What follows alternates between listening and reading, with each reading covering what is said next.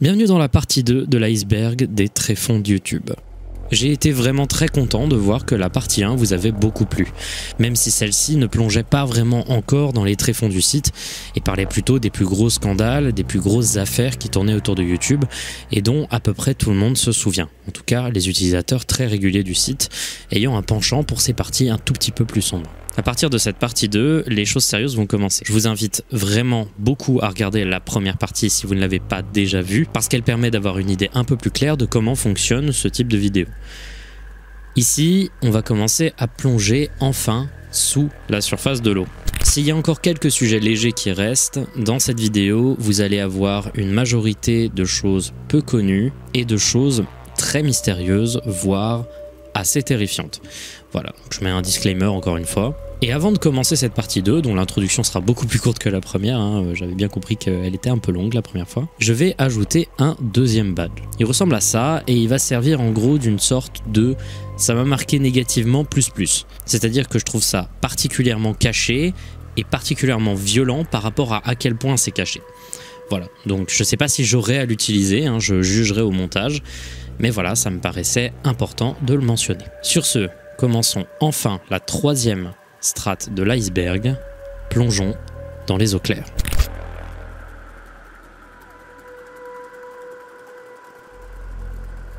Là, on va commencer à avoir des sujets un peu plus obscurs. Si vous connaissez l'intégralité des sujets ici, c'est que vous êtes définitivement intéressé par la partie obscure de YouTube. Il y aura encore quelques sujets légers, mais ils vont commencer à se faire de plus en plus rares, alors que les sujets plutôt inconnus et de niche commencent à lentement apparaître. Deep into YouTube.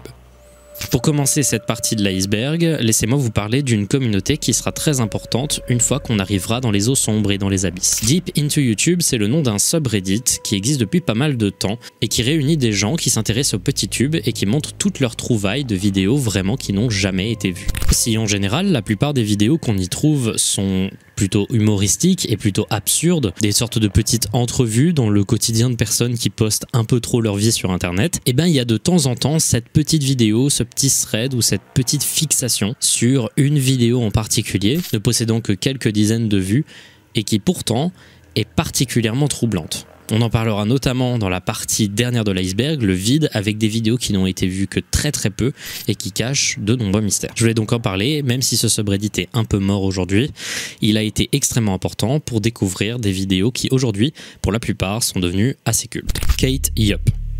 Vous avez très probablement entendu parler de l'affaire Kate Yup. Ça a fasciné énormément de gens en 2019 et encore aujourd'hui, ça a fasciné une grande communauté de gens. Kate Yup, c'est une youtubeuse qui a commencé son activité en 2018 en faisant des vidéos dans le sous-genre mukbang. Les mukbang, pour ceux qui ne le savent pas, c'est un genre de vidéo qui vient de la Corée. Et si je me souviens bien, à la base, c'était juste des vidéos de gens mangeant leur repas, tout simplement pour que les étudiants puissent regarder la vidéo et ne pas se sentir seuls en mangeant. Un truc assez simple. Et quand l'Amérique a trouvé le genre des vidéos mukbang, il l'a rendu américain. Et depuis, la définition du genre, c'est une personne qui mange des quantités astronomiques de bouffe devant une caméra en parlant et en faisant le plus de bruit possible. Qui, pour moi qui ne supporte pas les bruits de bouche, est très difficile à regarder. C'est un contenu dont la création amène à énormément de problèmes de santé, comme vous pouvez l'imaginer, soit avec des cas d'obésité morbide, comme le très célèbre Nico Cado Avocado qui n'apparaîtra pas dans l'iceberg, juste parce que je l'ai mentionné ici et que j'ai pas envie de parler de lui, mais aussi de nombreux youtubeurs mukbang qui apparaissent très fins en vidéo, tout simplement parce que après avoir mangé la quantité de bouffe qu'ils ont mangé, ils se font automatiquement vomir. La chaîne de Ketchup est dans la même mouvance que ses autres chaînes, même si dès le départ il y avait un côté déjà extrême dans les quantités. Dans sa première vidéo, on la voit manger 5 kg de saumon cru. Mais les vidéos de Ketchup ont une ambiance très différente du reste de la communauté mukbang. Elle est constamment les yeux bandés, parle très très très peu, il y a une ambiance pesante dans les vidéos et la bouffe qu'elle mange est majoritairement peu appétissante et consiste la plupart du temps en poissons et fruits de mer et du miel beaucoup de miel. Lentement, une théorie a commencé à apparaître sur internet disant que Ketchup était en fait retenu en otage et forcé à manger ces quantités astronomiques de nourriture. Dans une de ces vidéos qui a causé beaucoup d'inquiétudes sur internet, on la voit couverte de bleu sur ses bras. Dans la même vidéo, on voit un texte où des lettres aléatoires sont mises en majuscules à des endroits qui ne font pas sens. Ces lettres marquent SOS. Sous la vidéo, on peut trouver un commentaire essayant de débunker la théorie qu'elle serait tenue en captivité. Sauf que ce commentaire a été posté par Kate Up elle-même. Et parle de Kate à la troisième personne. Le tout donne l'impression que quelqu'un poste les vidéos à sa place. Dans une autre vidéo, on la voit répondre aux inquiétudes des gens. Dedans, des gens verront d'autres messages subliminaux, notamment un help dans les messages en texte en bas de la vidéo. Et dans des vidéos juste avant celle-ci, on pouvait la voir perdre une dent lorsqu'elle mangeait. Vidéo qui a été supprimée de YouTube, simplement parce que ça ne suit pas les règles de la communauté de YouTube et que c'est aussi un tout petit peu gore. On la voit également aussi manger des cerveaux d'animaux dans une autre vidéo. Et je vais pas aller vraiment plus loin parce qu'à partir de ce moment-là, les théories sont devenues fantaisistes, essayant de trouver des sortes de phrases qu'elle dirait, qu'elle essaierait de cacher, mais qui sont en fait juste de la pareidolie qu'on entend dans ses bruits de bouche. C'est juste, les gens sont allés très loin. Puis après tous ces événements, et la dernière vidéo où elle répond à la controverse, elle a disparu complètement.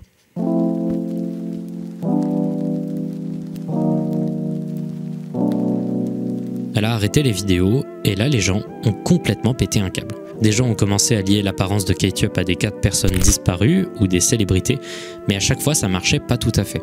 Tout ce qu'on sait c'est que Kate Up est française, qu'elle a probablement un trouble du comportement alimentaire, et c'est à peu près tout. Aucun consensus n'a été donné sur l'affaire Kate Up, la théorie principale serait qu'elle aurait fait les vidéos les plus inquiétantes après que la controverse ait éclaté, car l'attention supplémentaire lui faisait gagner plus d'argent. Et elle aurait arrêté après un coup de flip sur le fait que son identité soit révélée, et d'autres pensent encore aujourd'hui qu'elle aurait été kidnappée, et que l'arrêt de ses posts signifierait l'arrêt de sa vie. Jeu Snake sur YouTube et historique. Alors on va venir à un truc un peu léger après la grosse affaire K-Up, un petit truc simple. Fut un temps, il y avait quand même pas mal d'historiques sur YouTube qui depuis ont tous disparu, tout simplement parce que le code du site a changé. Par exemple, si vous regardiez une vidéo à l'époque en 2012 et que vous la mettiez sur pause, puis appuyez sur la flèche de gauche de votre clavier pendant 3 secondes, puis ensuite appuyez sur la flèche du haut, vous pouviez jouer à Snake sur une vidéo YouTube. Beaucoup d'entre vous le savent, simplement parce que Cyprien en avait parlé dans son podcast sur les téléphones à l'époque, et d'autres easter eggs, aujourd'hui tous supprimés, ont existé sur la plateforme, dont notamment, faire le lien avec des entrées précédentes de l'Arisberg, si vous cherchiez WebDriver Torso, vous tombiez sur une page de recherche qui avait les fameux rectangles de couleur en question. Maintenant, l'easter egg a été relocalisé juste sur google.com. Hein. Si vous cherchez WebDriver Torso sur Google, vous tombez sur cet affichage. Mais la quasi-totalité des eggs de YouTube ont disparu depuis et c'est bien dommage. Krajnak TV. Krajnak TV je suis désolé, est une chaîne YouTube polonaise qui a commencé à poster en 2013. Il s'agit d'un projet artistique chelou fait par Viktor Strebok. Kraina Grzebov signifie le pays des champignons et il se présente comme un programme éducationnel pour enfants imaginaires dans un univers alternatif. L'émission est présentée par cette femme nommée Agatka et également par cet écureuil surnommé Malgosia. C'est ultra perché et ça semble ne pas avoir vraiment de narration linéaire. Il y a plusieurs théories sur le sens de cette chaîne et de ses vidéos. Certains pensent que ça se passerait dans un univers post-apocalyptique dû à de nombreuses références au fonctionnement des bombes nucléaires dans les vidéos. Il y a également des gens qui pensent que ce serait des références à de la séquestration. Je ne sais pas, en tout cas moi tout ce que je sais c'est que je trouve ça super sympa, hyper bien foutu. Je vous invite à regarder, c'est plutôt sympa et déroutant. Persistent Trip. Le 15 août 2012, une vidéo est postée sur la chaîne de Amos Nomore du nom de Persistent Trip Datura. L'uploader de la vidéo explique ceci dans la description. Cette vidéo a été uploadée sur YouTube il y a quelques années et je n'ai pas réussi à la trouver récemment. Si je me souviens bien, l'uploader affirmait que c'était une vidéo trouvée. Il disait avoir trouvé la cassette sur un banc d'un parc et était inquiet pour la personne dans la vidéo. Alors, quelle est cette fameuse vidéo trouvée? La voici.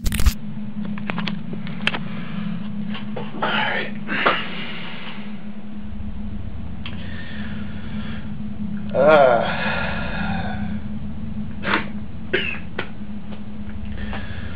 it's um uh it's uh March 5th uh 2008 um don't seem to be uh coming down uh been about two months. Um, uh, L'homme dans cette vidéo dit ouvertement qu'il serait dans un trip depuis deux mois. D'après la description et des analyses, il semblerait qu'il ait pris de la datura en mettant des racines dans de l'eau bouillante, visiblement pour en faire un thé. J'ai déjà parlé de la datura une fois sur la chaîne et pour ceux qui ne le savent pas, il s'agit de l'une des drogues les plus violentes du monde, euh, tellement violente d'ailleurs qu'elle est considérée un peu comme une sorte de poison. Elle est surnommée l'herbe du diable et est une substance délirante toxique causant des hallucinations impossibles à distinguer de la réalité et des dégâts psychologiques au long terme. En revanche, il ne semble pas que cette vidéo soit un cas d'utilisation de datura. Déjà, les racines de datura ne contiennent pas vraiment la substance psychoactive en question que les gens recherchent dans la datura. Et ensuite, généralement, quand tu es sous datura, eh ben, tu es cloué au sol ou dans ton fauteuil et tu sais pas quoi faire. De nombreuses personnes pensent en revanche qu'il s'agirait peut-être de DMT.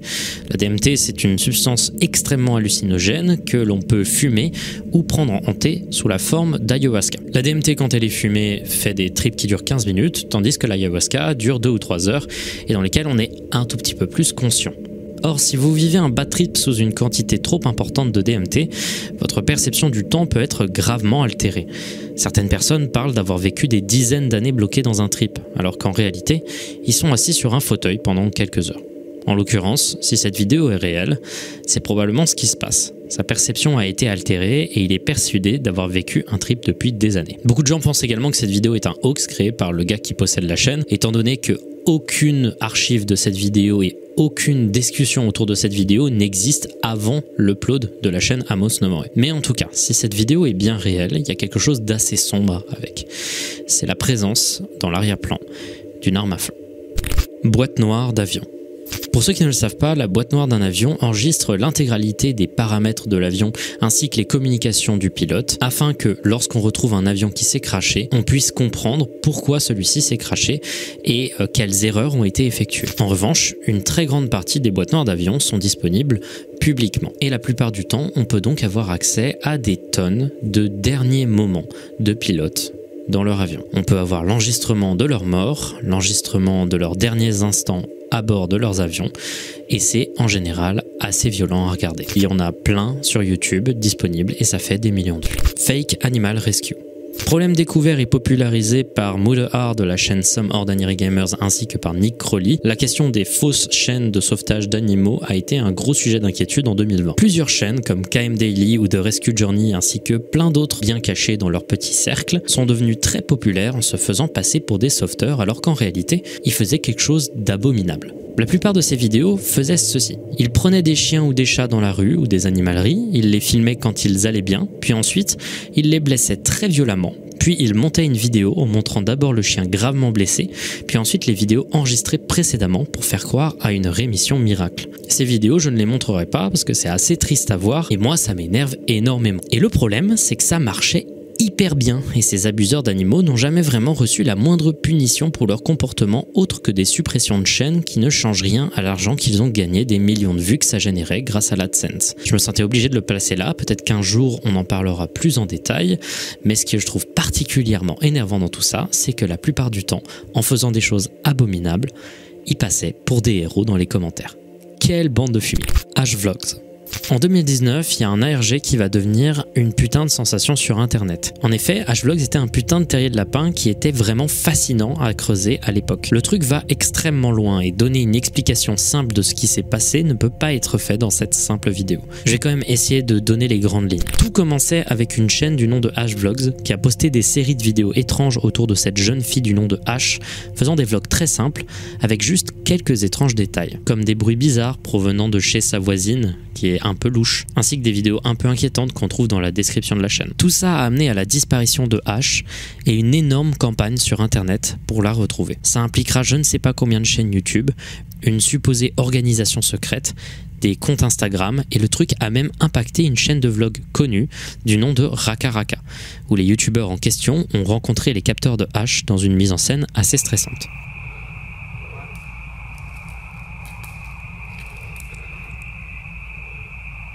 Un jour, je parlerai en détail de H-Vlogs, je pense, parce que c'est vraiment intéressant d'en parler et de voir aussi pourquoi il y a eu un peu moins d'intérêt vers la fin. Mais un truc est sûr, c'est un des travaux les plus immersifs du genre et encore aujourd'hui, il reste de nombreuses zones d'ombre dans ce mystère. Hi Walter, I got a new girlfriend today.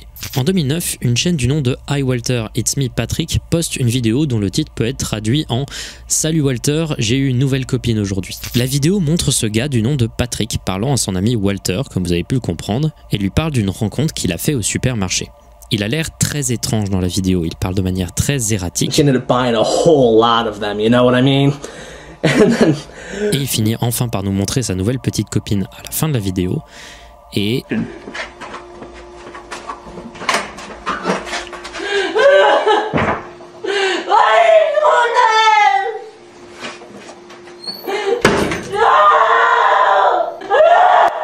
Ouais, c'est perturbant. La vidéo n'a pas attiré tant d'attention que ça l'année où elle a été publiée, les gens tombant dessus étant en général inquiets mais n'allant pas plus loin que ça. Il faudra attendre 7 ans avant qu'elle devienne virale et ce pour une des pires raisons possibles. Le 11 août 2009, la jeune Kyla Berg, âgée de 15 ans, disparaît sans raison dans le Wisconsin, dans la ville de Wausau. Elle aurait été portée disparue après avoir été déposée par un ami de son frère devant la maison de son petit copain. Or, son petit copain avait déménagé à l'époque, chose dont elle était au courant, et elle a quand même accepté et demandé d'être déposée devant une maison vacante.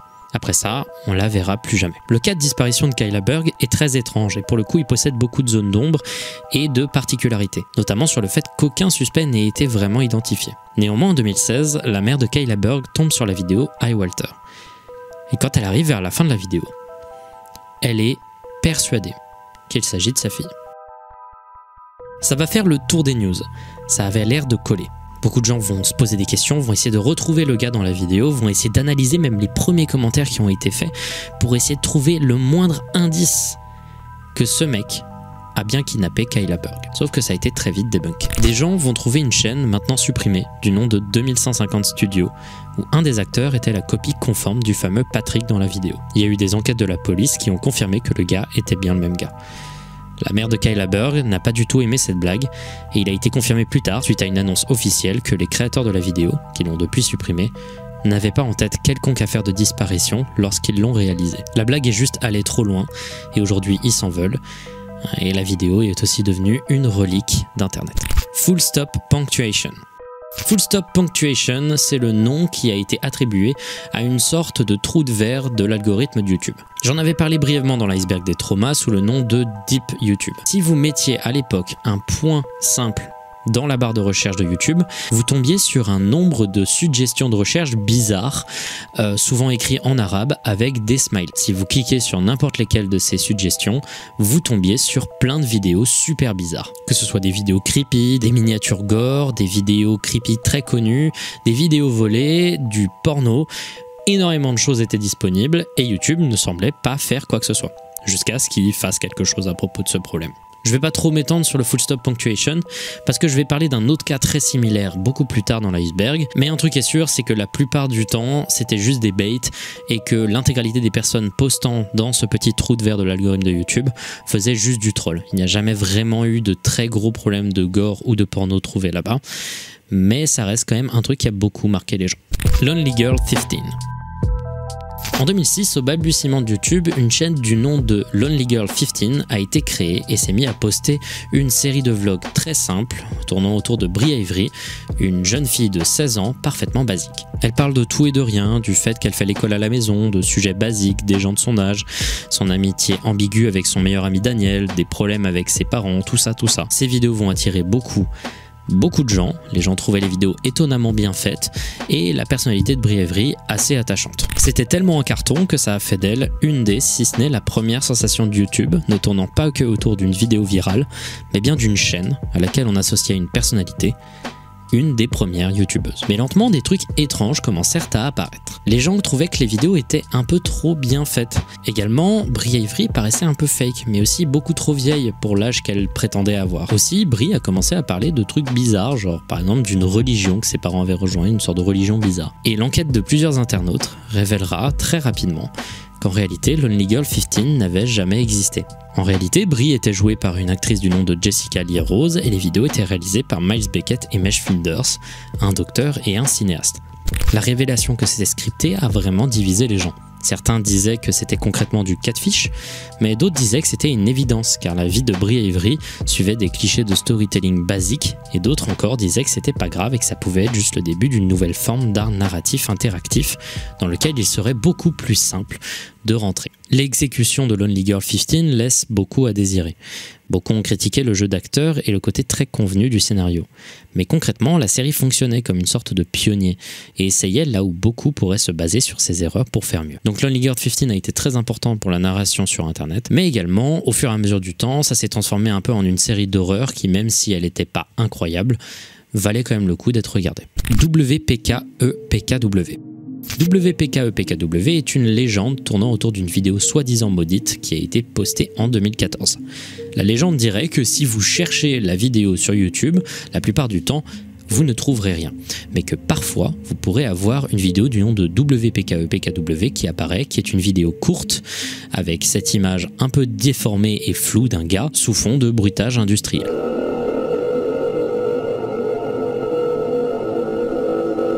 La légende dit qu'une fois regardée, vous ne pourrez plus la trouver sur le site. Après le visionnage de la vidéo, certaines personnes se sont plaintes que la tête apparaissait sous forme de pop-up sur les ordinateurs infectés par la malédiction et qu'elle influençait négativement la vie. Alors évidemment c'est faux et c'est également assez pourri comme légende. Mais la raison pour laquelle j'en parle, c'est pour une seule raison.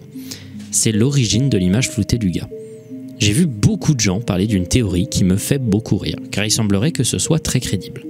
L'image floutée du gars dans la vidéo, serait un mix entre Rick Astley et un dictateur allemand qui a régné entre 1933 et 1945. Vous le voyez ou pas maintenant?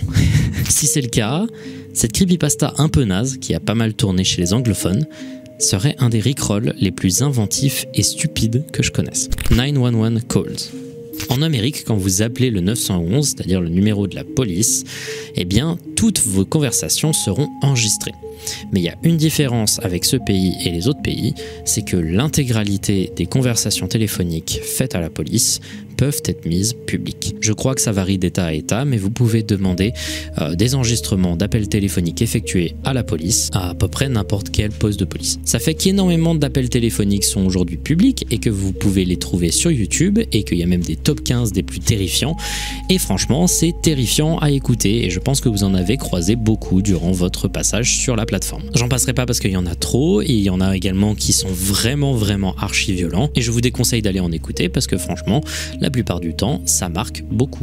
Barbie.avi vous devez peut-être connaître Barbie.avi si vous faisiez partie des communautés les plus assidues à l'époque où les creepypasta étaient à leur apogée. Barbie.avi, c'est une rumeur liée à des vidéos qui datent de 2009. Laissez-moi vous parler brièvement de l'histoire et de cette creepypasta pour ensuite vous expliquer pourquoi, encore aujourd'hui, des tonnes de gens font encore des recherches à ce sujet. L'histoire parle d'un gars qui, après une soirée arrosée, trouve un ordinateur cassé dans la rue durant le bref laps de temps où il attendait que sa copine vienne le chercher de sa soirée. Il prend l'ordinateur avec lui et l'oublie pendant quelques jours avant de se décidé à parcourir ses fichiers. Après un peu de recherche, il remarque que celui-ci était complètement vide, à l'exception d'un fichier.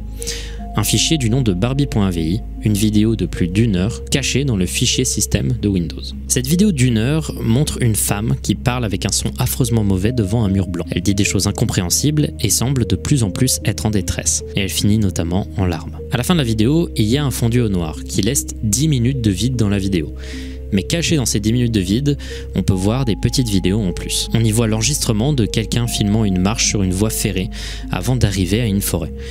Le gars racontant l'histoire dit reconnaître l'endroit et s'y rend. Il finit par trouver une maison abandonnée, il se rend à l'intérieur et entend un bruit de gémissement qui le fait quitter la maison en panique. Fin de l'histoire. Si l'histoire a une fin franchement moyenne, la manière dont c'est raconté a été extrêmement euh, influente pour l'histoire des creepypasta. Mais ce qui nous intéresse, c'est absolument pas cette histoire qui est franchement assez mythique. Ce qui nous intéresse, c'est les vidéos attachées à la légende.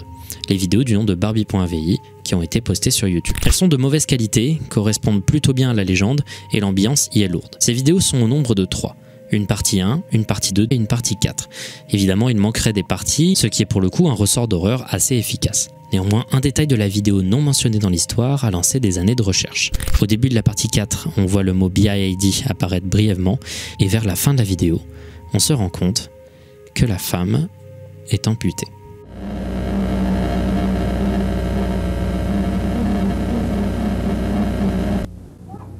Les internautes se sont posé une question, d'où vient cette vidéo et qui est cette femme?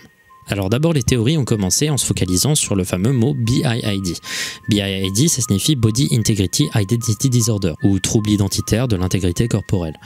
C'est un trouble dans lequel des gens pensent qu'ils doivent être handicapés et vont tout faire pour être handicapés, impliquant notamment le fait de s'amputer ses propres membres. C'est pour ça que c'est surnommé le trouble de l'identité amputée. En l'occurrence, la première piste de recherche pour trouver la femme dans la vidéo, c'était de se demander s'il n'y avait pas des actrices qui seraient atteintes de BIID. En revanche, c'était une fausse piste. Il existe un site du nom de barbie-avi.ru qui offre l'avancée des recherches sur la question par un groupe d'enquêteurs des quatre coins du globe, mais majoritairement visiblement de l'Europe de l'Est. En gros, les vidéos de Barbie.avi viennent d'une même vidéo d'interview qui avait été mise sur Mega Upload en 2009, quelques temps avant la création de l'histoire, sous le nom de Tammy.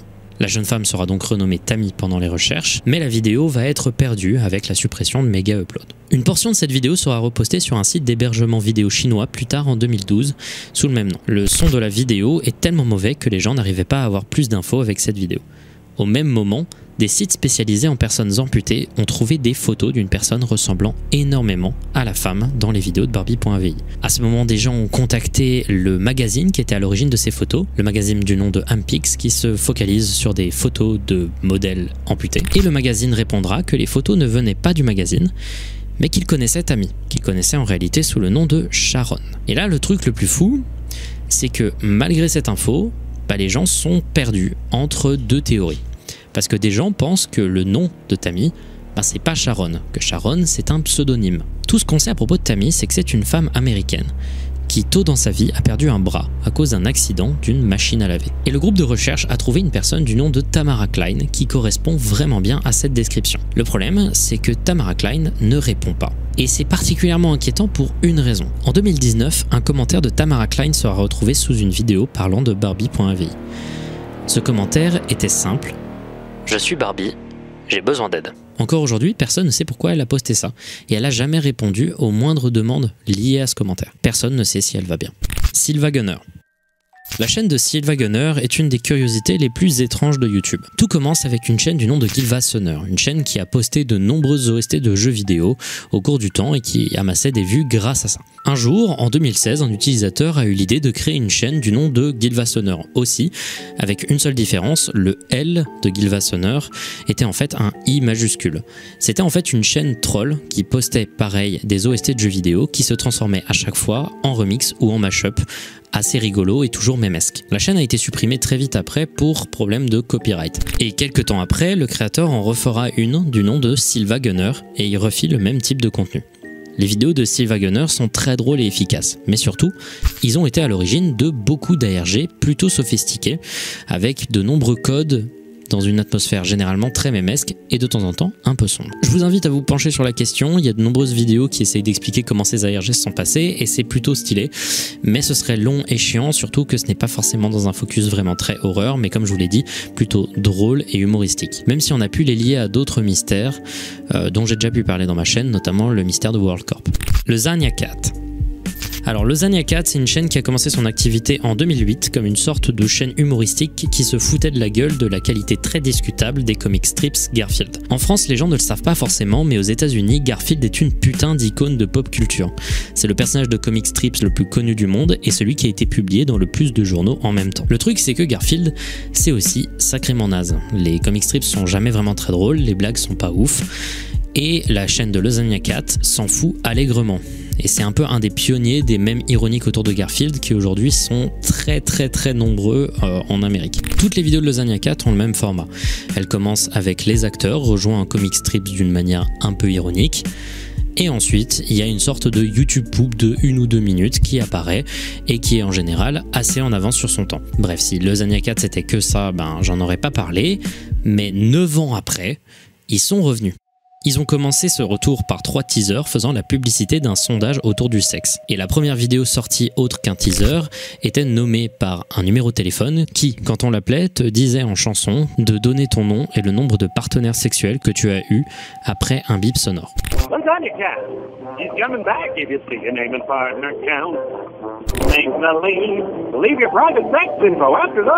Après cette vidéo, il y a eu plusieurs autres vidéos qui ont été postées sur la chaîne de Lasagna Cat avec beaucoup, beaucoup plus de qu'il y avait 10 ans.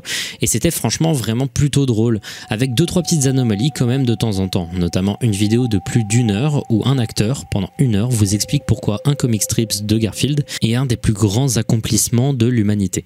C'est évidemment humoristique, mais ce à quoi les gens ne se sont pas attendus, c'est la dernière vidéo qu'a posté le Zania 4. Le tout est arrivé à sa conclusion avec les résultats du sondage sexuel. Une vidéo de 4 heures rejoint le même schéma de blague en boucle. Chaque personne répondant étant une vraie personne qui avait répondu au sondage.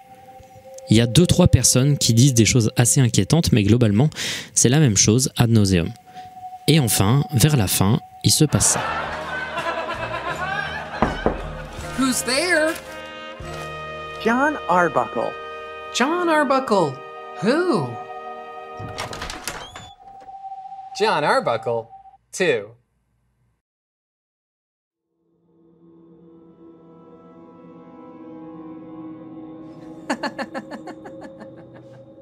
John Arbuckle Zero.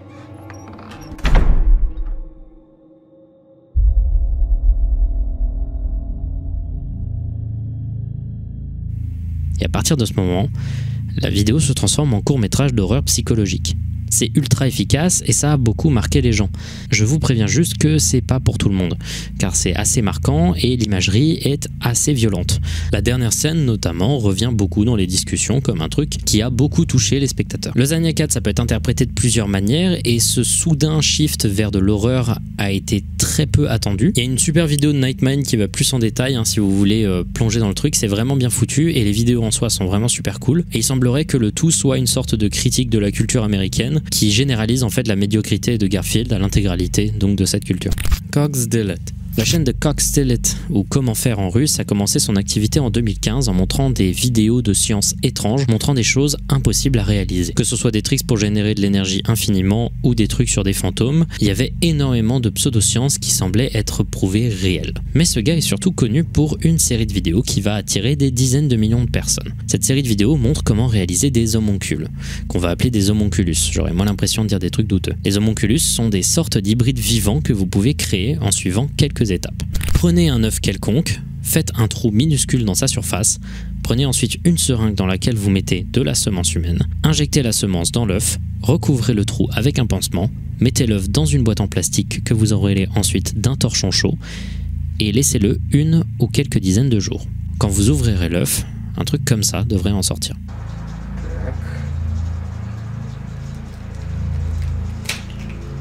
Опа, не очень хорошо, но все-таки жив. Donc oui, c'est dégueulasse, mais si on observe attentivement, la créature bouge. Dans une deuxième vidéo, il nous montre une créature mieux réussie.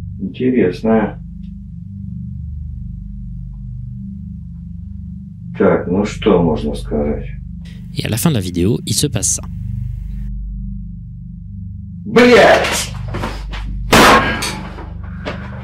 En gros, le truc aurait aspergé un truc sur le gars. Ok. Bon, remettons des choses au clair avant de continuer. Les homunculus n'existent pas. Ces vidéos sont des fakes et si vous injectez votre sperme dans un œuf, magie, ça va rien donner.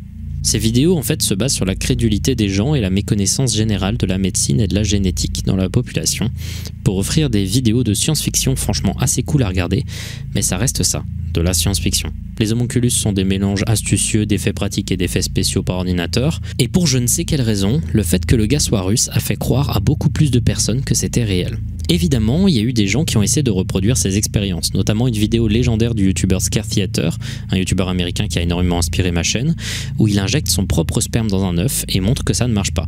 La vidéo est légendaire et il l'a supprimée parce que, bon, évidemment, euh, une vidéo où tu injectes ton propre sperme dans, un œuf, bah, ça, pas un truc que tu as envie de laisser sur internet et je trouve ça très drôle. Il y aura plus de 20 vidéos faites par la chaîne originale montrant l'évolution assez impressionnante de ces homonculus, mais tout va s'arrêter en janvier 2018. Derrière la chaîne, il y avait un homme du nom de Cornet Alif. C'était un homme qui aimait faire rêver les gens en mettant au goût du jour des très très vieilles pseudosciences. Et il est mort à Saint-Pétersbourg d'une crise cardiaque le 24 janvier 2018.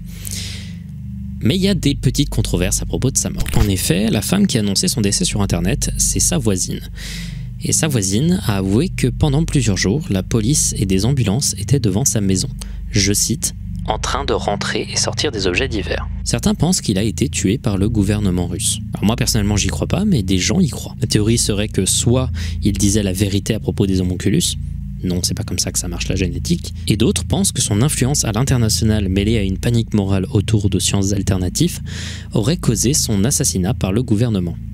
Je n'y crois pas non plus, mais quand on connaît un peu des bails autour du gouvernement russe et des trucs qu'ils peuvent faire, ça paraît étonnamment pas si absurde. Mais j'y crois pas quand même. Bref, même si de nombreuses personnes sont tombées dans le panneau, les homonculus restent juste un canular assez inoffensif. Communauté fétichiste. On retourne sur les sujets globaux autour de YouTube.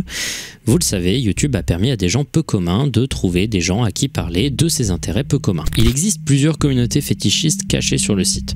Je suis pas là pour juger, chacun fait ce qu'il veut, mais il est clair que quand ça tombe dans les recommandés de quelqu'un qui n'y est pas intéressé, la réponse naturelle, c'est quand même de se dire que c'est sacrément chelou. Il y a deux types de contenus fétichistes sur YouTube. Il y a d'abord les cercles très fermés de gens qui font des vidéos pour des gens très précis.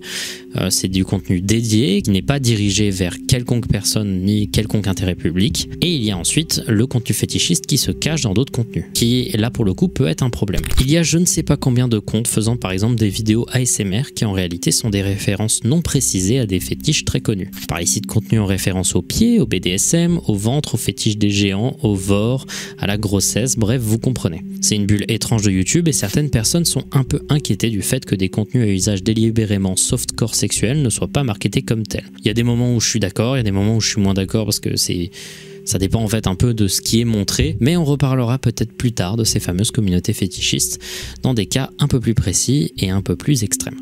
Communauté Mario 64. Encore une fois, dans les sujets vagues, une des communautés les plus actives, les plus étranges et créatives, c'est la communauté autour de Mario 64.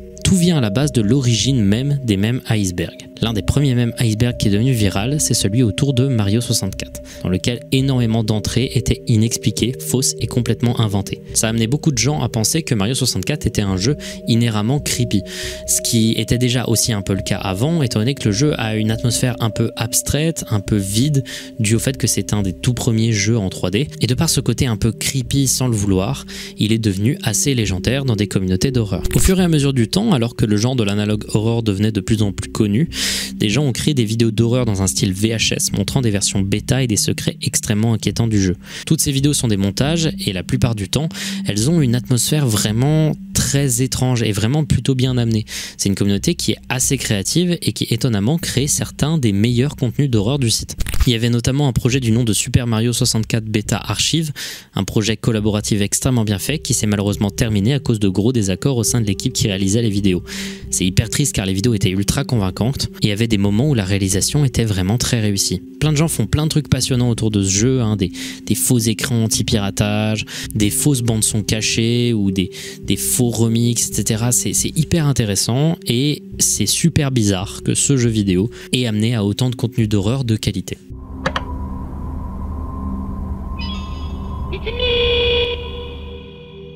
Birth in Nature.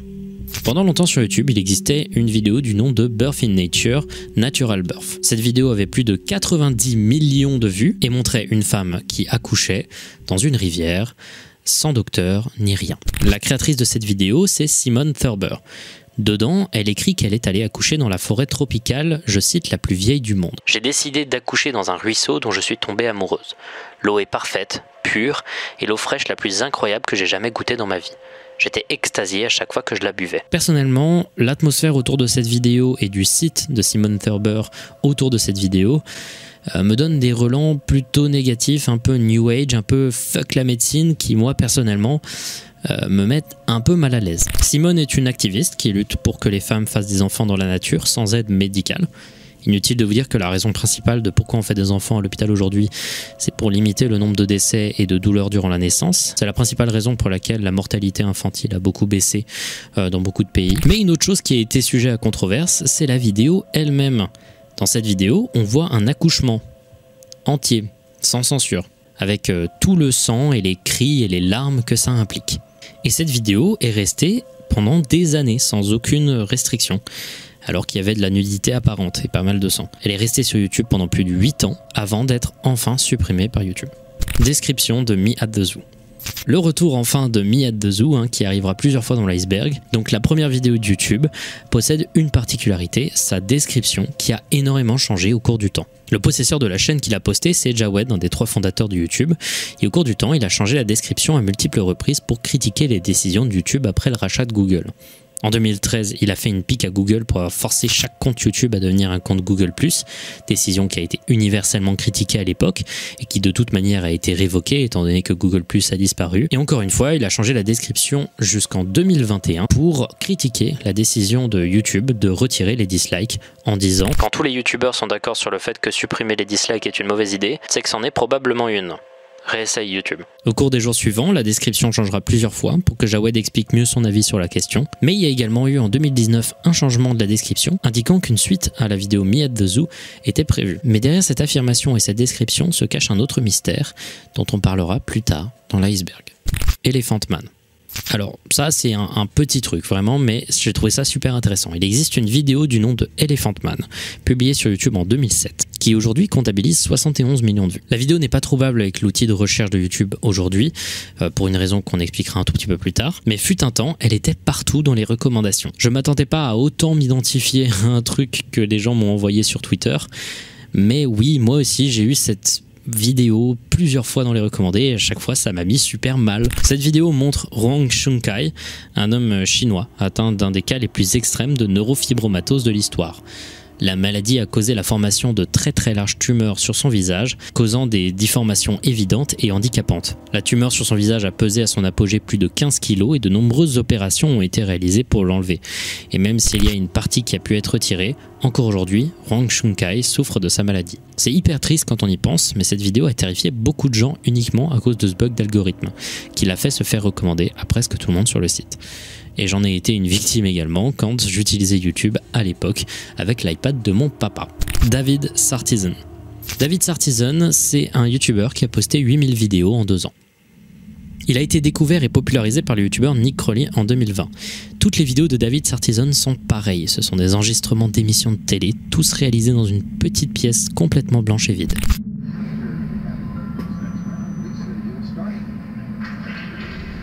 Au début, les gens pensaient que c'était un bot, mais non, les vidéos étaient bien filmées par un être humain qui filmait toutes ses émissions de télé sans jamais rien dire dans un silence de plomb à hauteur de 11 vidéos par jour. Au début, les gens ne se sont pas vraiment posé plus de questions, mais après un an, euh, ils se sont rendus compte qu'il avait changé de pièce. Le problème, c'est que dans cette pièce, il était beaucoup plus évident qu'en réalité, David était dans un hôpital.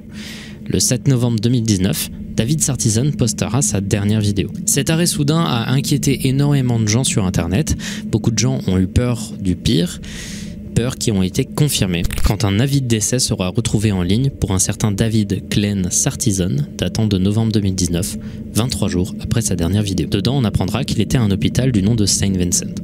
Un truc néanmoins dont j'aimerais parler, c'est un pan de l'existence en ligne de David Sartisan qui est assez inquiétante et dont personne ne parle. Si là pour l'instant il peut paraître comme étant juste une personne vieille qui passait son temps à filmer des émissions de télé, seule chose qu'il pouvait faire dans sa maison, euh, son compte Instagram est un peu différent. Il y a 8370 publications dessus.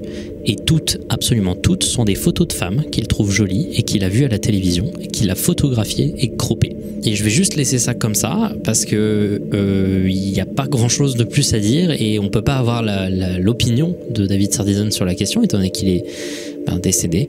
Mais voilà, c'est un truc qui s'est passé et personne ne sait pourquoi il, a posté ces, milliers de photos et ces milliers de vidéos tout en étant relativement creepy sur internet. Personne ne sait pourquoi il a fait ça.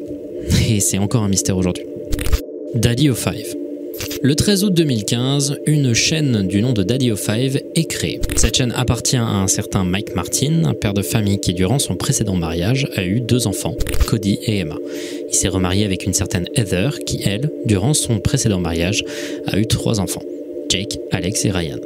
Le couple s'est donc mis à ce moment à éduquer leurs cinq enfants réunis et se sont dit que créer une chaîne YouTube autour de cette situation était une bonne idée. Les vidéos ont commencé plutôt normalement et innocemment à l'époque, mais au cours du temps, les choses vont beaucoup changer. On parle de signes évidents d'abus psychologiques et physiques sur les enfants qui se sont multipliés au cours du temps. Le principe de la chaîne était de faire des pranks sur chaque membre de la famille, et la folie de devoir toujours faire plus les a amenés à faire des trucs hyper graves. Voici Cody. Cody, c'est un des enfants les plus jeunes du couple et il est atteint d'un trouble mental du nom de trouble oppositionnel avec provocation. C'est un trouble souvent hyperactif où des enfants vont se montrer hostiles et provocateurs en face de l'autorité et être généralement des causeurs de troubles. Du coup, les réactions de Cody à l'autorité étaient plutôt violentes, ce qui faisait du super contenu aux yeux de Mike Martin. Cody a été filmé dans des situations franchement abominables. Hey guys! so, I got a prank for Cody. I bought this here invisible ink and I'm gonna squirt it all over his carpet and start flipping out.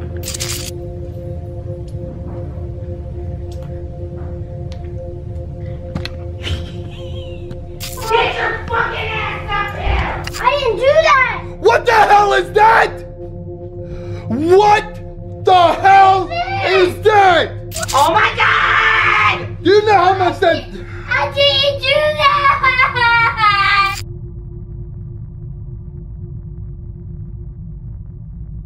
Il était filmé dans des situations d'abus psychologiques évidentes, demandant de ne pas être filmé. Just go and take the camera with you. What? I said just go and take the camera with you. No! I gotta vlog my life. You know that.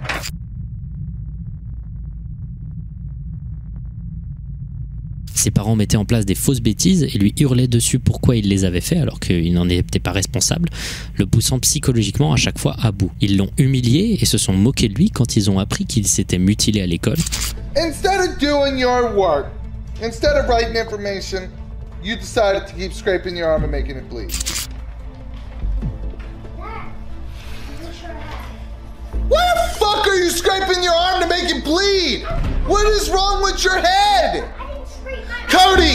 La famille se hurlait dessus perpétuellement, c'était un environnement extrêmement extrêmement toxique et finalement tous les enfants étaient victimes d'abus et chaque vidéo était plus dure à voir que la précédente. En plus de ça, il y a plusieurs comportements que les enfants ont commencé à montrer qui semblaient être de clairs signes d'abus et de trauma psychologiques. Et à ce moment-là, il y a une chaîne de news sur YouTube qui s'appelle Philippe DeFranco qui a parlé de cette chaîne. La vidéo de Philippe DeFranco va avoir un énorme impact dans les news et ça va déclencher le bashing médiatique de Mike Martin et de sa famille. Ils ont fait plusieurs vidéos pour essayer d'apaiser la controverse en essayant d'expliquer le comportement de lui et de sa femme qui n'ont attiré la sympathie et la confiance de strictement personne.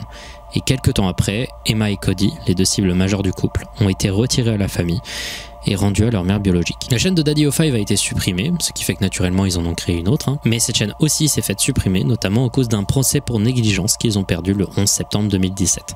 Ils ont joué la victime jusqu'au bout et ont finalement arrêté leur activité en 2019, et tout YouTube a fini par être soulagé de cette suppression peu d'informations tournent autour d'eux depuis.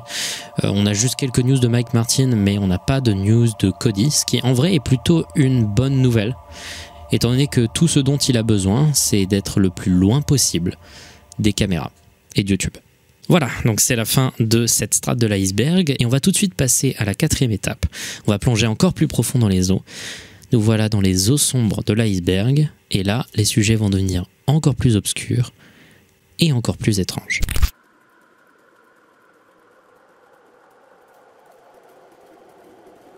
Nous voilà maintenant dans la quatrième strate de l'iceberg. Voilà dans les eaux sombres, la lumière du jour commence à devenir de plus en plus absente. Et alors qu'on s'enfonce dans cette face cachée de l'iceberg, de plus en plus les sujets vont devenir méconnus et aussi devenir de plus en plus cryptiques. Euh, il va y avoir de moins en moins d'informations sur les sujets et de plus en plus les sujets vont devenir des sortes de mystères à part entière. Haut barré ou The String.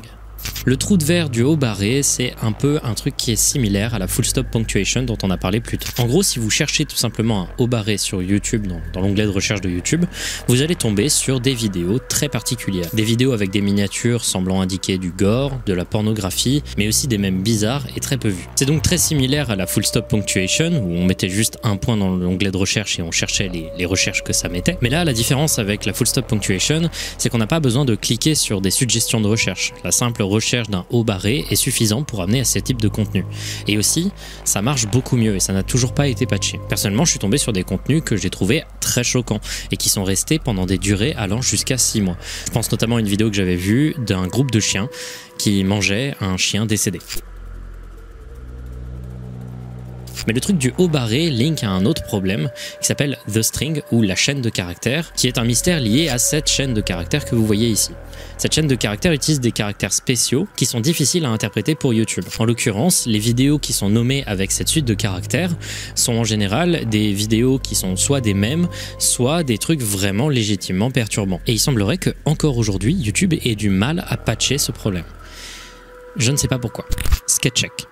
Sketchek est un utilisateur de YouTube qui a rejoint en 2011 et qui a commencé à faire du contenu sur le jeu Team Fortress 2 en 2013. Il est devenu très très vite connu pour être un joueur exceptionnel de la classe Pyro du jeu. Il faisait des techniques et des tricks qui étaient très difficiles à performer, ce qui lui a valu de devenir une sorte de légende du jeu. Malheureusement, tout va s'arrêter en novembre 2015. Il va commencer à parler de plus en plus dans ses vidéos d'une maladie qu'il aurait contractée, une maladie mortelle dont il risquait de mourir. I've been very sick and very busy for the past few months, spending every day either bedridden or going in and out of the hospital with no time to play TF2 or make videos or anything like that. My chances of recovery are looking uh, low.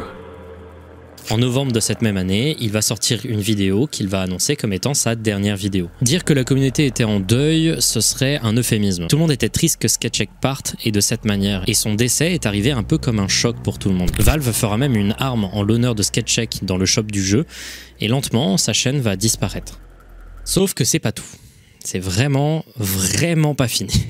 C'était que le début. Quelques temps après sa mort, ses vidéos à propos de sa maladie furent supprimées. Puis en 2019, trois ans après, sur le subreddit ARG, quelqu'un va expliquer une nouvelle qui va choquer tous ceux qui connaissaient Sketchek. Le compte qui post explique qu'il avait envoyé, sans attendre de réponse, une demande d'amis au compte Steam de Sketchek. Et que, à sa grande surprise, il avait accepté. Peu après ça, celui-ci répondit avec un gif d'une grenouille et des caractères aléatoires. Suite à plusieurs autres messages de ce type, amenant notamment à une vidéo non répertoriée postée sur la chaîne de Sketchek, beaucoup ont commencé à s'inquiéter, pensant que quelqu'un avait hacké les comptes du joueur pour faire une sorte d'ARG complètement irrespectueux, ainsi qu'une série d'énigmes et un jeu de pistes. Sauf que deux jours après ça, sur Twitter, le compte Twitter de Sketchek posta un message. Je vous ai fait attendre, hein C'est ce que vous pensez. La vérité, c'est que Sketchek n'est jamais mort. Il a juste fait semblant de mourir auprès de toute la communauté, dont ses amis les plus proches. Sketchek fera une vidéo pour s'excuser et expliquera qu'il a mis en scène sa mort car il en avait marre du jeu. Il en avait marre de faire des vidéos sur Team Fortress 2, ça l'énervait, ça le saoulait. Et c'est tout. Tout le monde était hyper énervé. Il y avait eu un véritable deuil, des gens étaient véritablement tristes de sa mort, et il a laissé des tonnes de personnes, dont des amis très proches à lui, en vue sans la moindre nouvelle. I was never ill, not even a little bit. You might say that I was mentally ill because I thought it would be fun to convince a lot of people that care about me that I would fucking die. But I've been feeling really bad about it lately. Sauf que après, il a continué à faire des vidéos après cette annonce. Et ça a été super bien reçu. Ce que je trouve incompréhensible, mais pourquoi pas. Beaucoup ne lui ont pas pardonné et lui en veulent, d'autres sont passés à autre chose et étaient contents de le revoir. En bref, une situation super bizarre et un des très rares cas de mise en scène de mort sur la plateforme. 2H32. Le 23 juin 2016, une chaîne du nom de 2H32 poste une vidéo de 2 minutes 32, à l'imagerie plutôt inquiétante.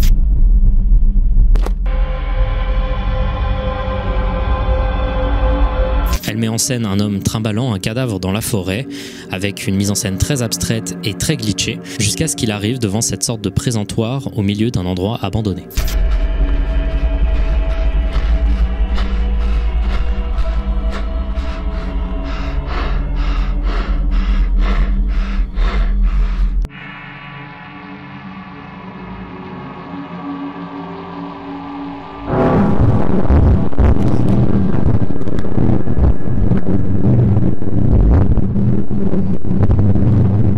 La chaîne va continuer à poster très régulièrement. Pendant une période, c'était tous les mois, le 23 du mois.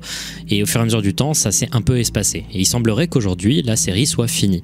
Mais qu'il y ait encore beaucoup de zones d'ombre et beaucoup de mystères quant au sens définitif de tout ce que cela voulait dire. Mais c'est une série ultra bien faite, avec une ambiance vraiment bien foutue, et je vous invite à vous pencher dessus, et notamment regarder les vidéos qui ont été faites pour expliquer la série, parce qu'elles sont super sympas. Et je la mets ici un peu pour vous demander d'y jeter un coup d'œil, surtout qu'au fur et à mesure qu'on va descendre, les trucs vont être de plus en plus déprimants, donc ça me fait plaisir de balancer des petits trucs comme ça. Lynn Anne. Eric Harris rocks my world. Eric Harris rocks my world. Eric Harris rocks my world forever and ever and ever. Cette personne que vous voyez actuellement, c'est Lynn Anne Guisty, une femme prétendant avoir 30 ans extrêmement fan de Eric Harris. Pour ceux qui ne le savent pas, même si c'est quand même la cinquième fois que j'en parle sur cette chaîne, Eric Harris fait partie des deux tueurs de Columbine, la tuerie de masse la plus célèbre des États-Unis dans une école. Et voilà Lynn Ann, adulte, parler de ses photos de Eric Harris sur son mur, son cousin Eric Harris et son amour pour ce tueur qu'elle trouve, je cite, trop hot. Another shout out about my Eric Harris pillow. Ooh, I love my Eric Harris pillow.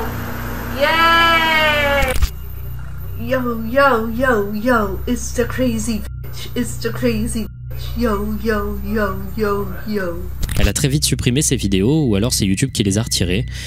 Euh, c'est pas très clair. Mais le truc, c'est que sa chaîne en elle-même, la chaîne Lin Han, existe encore et qu'elle continue à poster, mais pas des vidéos. Elle poste des messages dans l'onglet communauté, encore à ce jour. Elle continue à poster des images et des edits d'Eric Harris et continue de présenter son amour pour elle. Petit détail au passage, Eric Harris avait 18 ans au moment où il a fait la tuerie de Columbine et Lin Han, qui prétendait avoir 30 ans, a en fait plus de 50 ans.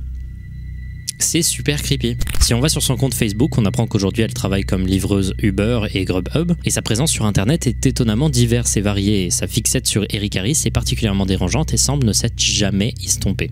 Aujourd'hui, la plupart des vidéos de Lynn Anne ont disparu. Il n'en existe plus que quelques extraits dans des top 10 et ce genre de trucs, et c'est ces extraits en entier que je vous ai montré. Casina 777. Casina 777, c'est une chaîne YouTube qui est un peu bizarre. Cette chaîne était dirigée par une femme qui, de 2008 à 2015, a posté plusieurs animations profondément bizarres et rudimentaires. La vidéo la plus connue de la chaîne Casina 777 est une vidéo du nom de Je ne veux pas que ma pizza brûle.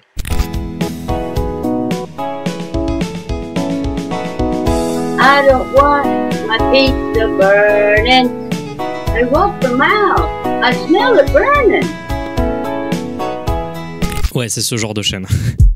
Pour réaliser ces animations, Casina utilise une version primitive du logiciel Poser Pro, un logiciel qui, si j'ai bien compris, propose plusieurs modèles et animations préfaites que l'on peut utiliser pour créer une animation rapidement. Le problème, c'est que Casina ne sait pas trop bien utiliser les logiciels de 3D et que du coup, ces vidéos ont toujours eu un côté un peu bizarre, un peu dérangeant, de par leur aspect très rudimentaire. Et elle n'a jamais vraiment réussi à atteindre un niveau professionnel avec le temps qu'elle a fait ses animations, malgré des petites améliorations par rapport au début de sa chaîne. Néanmoins, il semblerait y avoir une part un peu plus étrange à la chaîne. Déjà, il y a des personnages récurrents, dont un personnage d'infirmière qui revient très régulièrement. Mais il y a également des informations un peu plus sombres qui sont présentées dans la description des vidéos, mais également sur son compte Twitter, qui est assez peu connu, qui semble montrer qu'il y avait une part un peu plus sombre liée à la personne qui dirige la chaîne. D'abord, dans les descriptions, il y a un message qui revient très souvent. Les représentations contenues dans ces vidéos pourraient ne pas nécessairement correspondre à mon opinion personnelle et ou ma condition mentale. Suivi d'une référence à Buffy contre les vampires. On ne sait pas exactement si ce message est sérieux ou pas,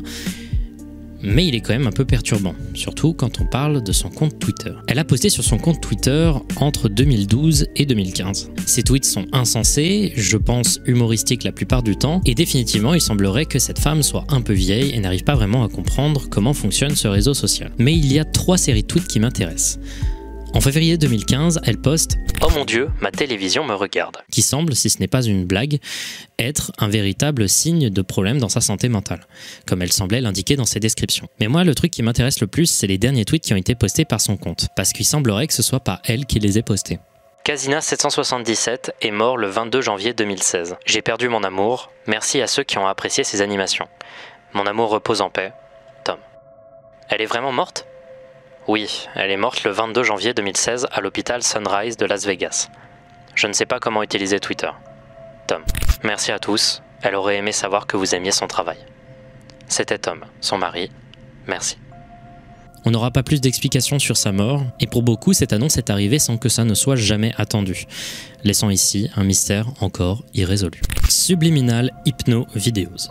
Il existe sur YouTube une des communautés les plus étranges et incompréhensibles que je connaisse, la communauté Subliminal Hypnosis. Il existe une quantité extrêmement alarmante de vidéos sur YouTube qui prétendent, à l'aide de messages subliminaux, de battements binauraux, d'hypnose et autres techniques, euh, changer le cours de votre vie ou votre apparence. On trouve des trucs aberrants comme se transformer en bimbo sans cerveau, augmenter la taille de vos seins, changer de couleur de cheveux, devenir un personnage d'animé, etc., etc. Le tout dans des vidéos d'une heure que l'on doit absolument regarder en étant complètement absorbé et focus sur le truc. C'est ridicule. Il existe des communautés entières qui pensent vraiment que tout ça marche. En l'occurrence, non, ça ne marche pas.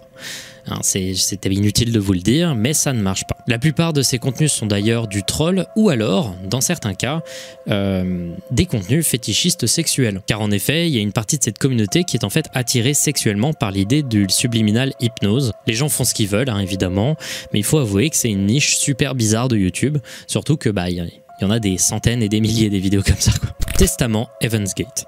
Ok, pour parler de ce sujet, euh, on va devoir expliquer pas mal de trucs. Voici Marshall Applewhite. C'est un homme qui, dans les années 70, a rencontré une femme de 44 ans du nom de Bonnie Nettles. Les deux avaient des points communs, dont leur intérêt pour la théologie et les prophéties bibliques. Ils se sont mis tous les deux à réfléchir autour de la Bible et la religion et ils sont arrivés à une conclusion. C'était des élus surintelligents. Les deux étaient plutôt instables hein, et leur combinaison était vraiment vraiment pas saine pour eux. Ils complétaient chacun le délire des autres et au fur et à mesure ils se sont de plus en plus enfoncés dans des billets de pensée. En 1973, quand ils se sont rendus compte qu'ils étaient des élus, ils se sont rendus compte qu'ils devaient préparer le chemin vers le paradis. Et là, leur intérêt obscur pour des trucs New Age et leur passion pour Star Trek aussi les ont fait ajouter des extraterrestres et des soucoupes volantes dans leur délire et prophéties. Ils ont commencé très vite à faire de la pub pour leur nouvelle manière de penser, ils ont commencé à faire des conférences et ça a étonnamment très bien marché, étant donné qu'ils avaient un côté certes illuminé, mais très magnétique, très efficace. Ils étaient très charismatiques. Lors d'une conférence dans l'Oregon en 1975, ils ont recruté quelques dizaines de suiveurs à qui on leur a demandé d'abandonner toutes leurs possessions. Abandonner le sexe, la drogue, mais aussi leur famille. Chaque membre de la secte devait être une copie conforme, les règles étaient hardcore et strictes, par exemple, Applewhite lui-même se castrera pour solidifier son abandon du sexe, et durant 20 ans, ils vont solidifier les quelques personnes voulant suivre ces règles. Evansgate va également créer un site, un des tout premiers sites d'internet, c'est pas une blague, pour essayer encore une fois d'être en avance sur les autres groupes de ce genre et répandre leur méthode de pensée. Ce site est encore disponible aujourd'hui pour des raisons que je décrirai plus tard, mais voilà, Evansgate était créé, c'était une secte, et pour l'instant, il n'y avait pas encore eu de gros dégâts. We'll title this tape uh, Planet Earth About to be Recycled. Your only chance to evacuate is to leave with us.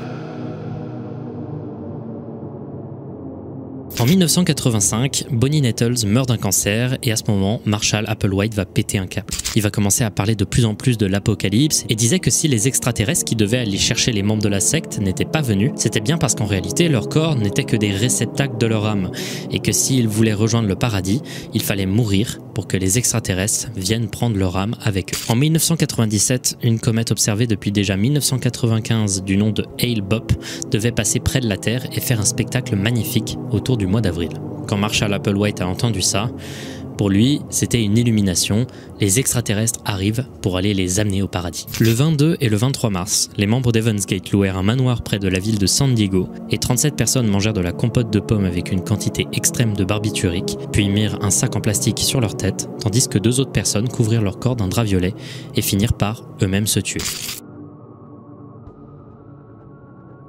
Ça a été un collectif vénère et ils n'ont été retrouvés que quelques jours plus tard par la police. Ils ont été mis au courant de la catastrophe par un message anonyme qui était en fait un message d'un membre qui avait quitté le groupe peu de temps avant le suicide et qui avait reçu un paquet contenant des cassettes.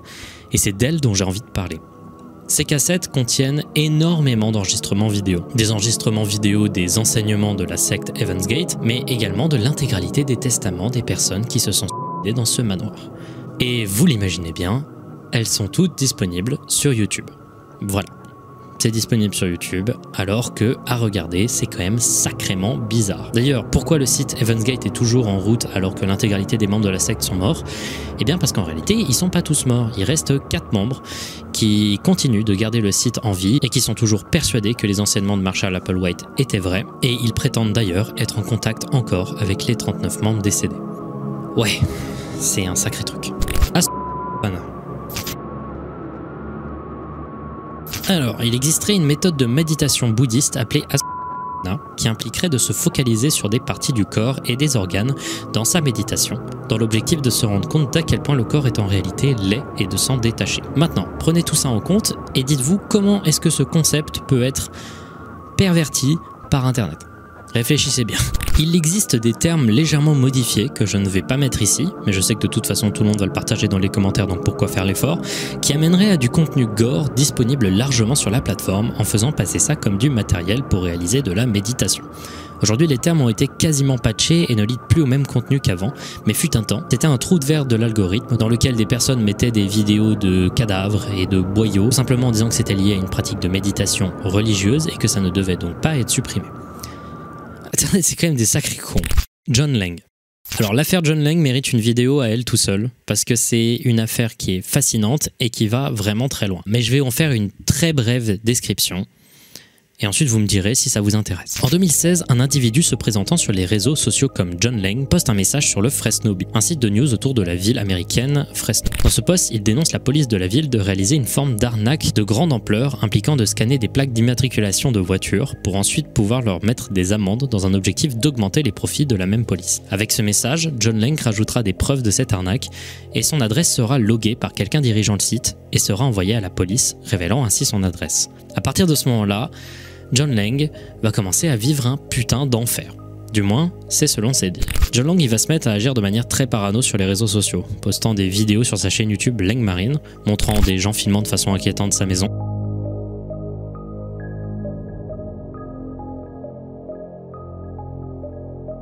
Ou alors des gens passant plusieurs fois de suite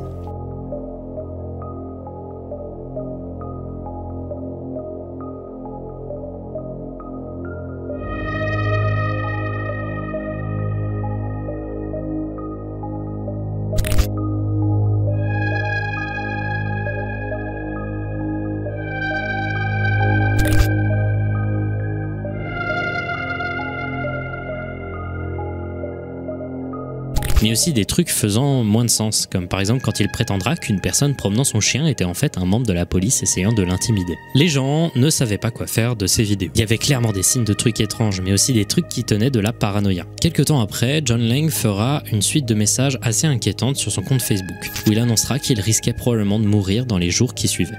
Trois jours après, la maison de John Lang sera retrouvée calcinée, avec John à l'intérieur de celle-ci. Plusieurs journaux partageront l'information qu'il aurait été également poignardé, mais la police réfutera ces informations et dira que c'était un. Apparemment, des jours après sa mort, des policiers furent filmés à multiples reprises se baladant autour de sa maison, éloignant toute personne voulant voir la scène de crime. Troublant, hein? Un jour j'en parlerai, hein, peut-être, mais dites-moi ce que vous en pensez. One potato, two potato. En 2008, une vidéo commença à se propager un peu partout sur internet avant d'être postée sur YouTube et de gagner plusieurs dizaines de milliers de vues. Cette vidéo est une interprétation étrange d'un morceau du nom de One Potato Two Potato d'un groupe autrichien inconnu.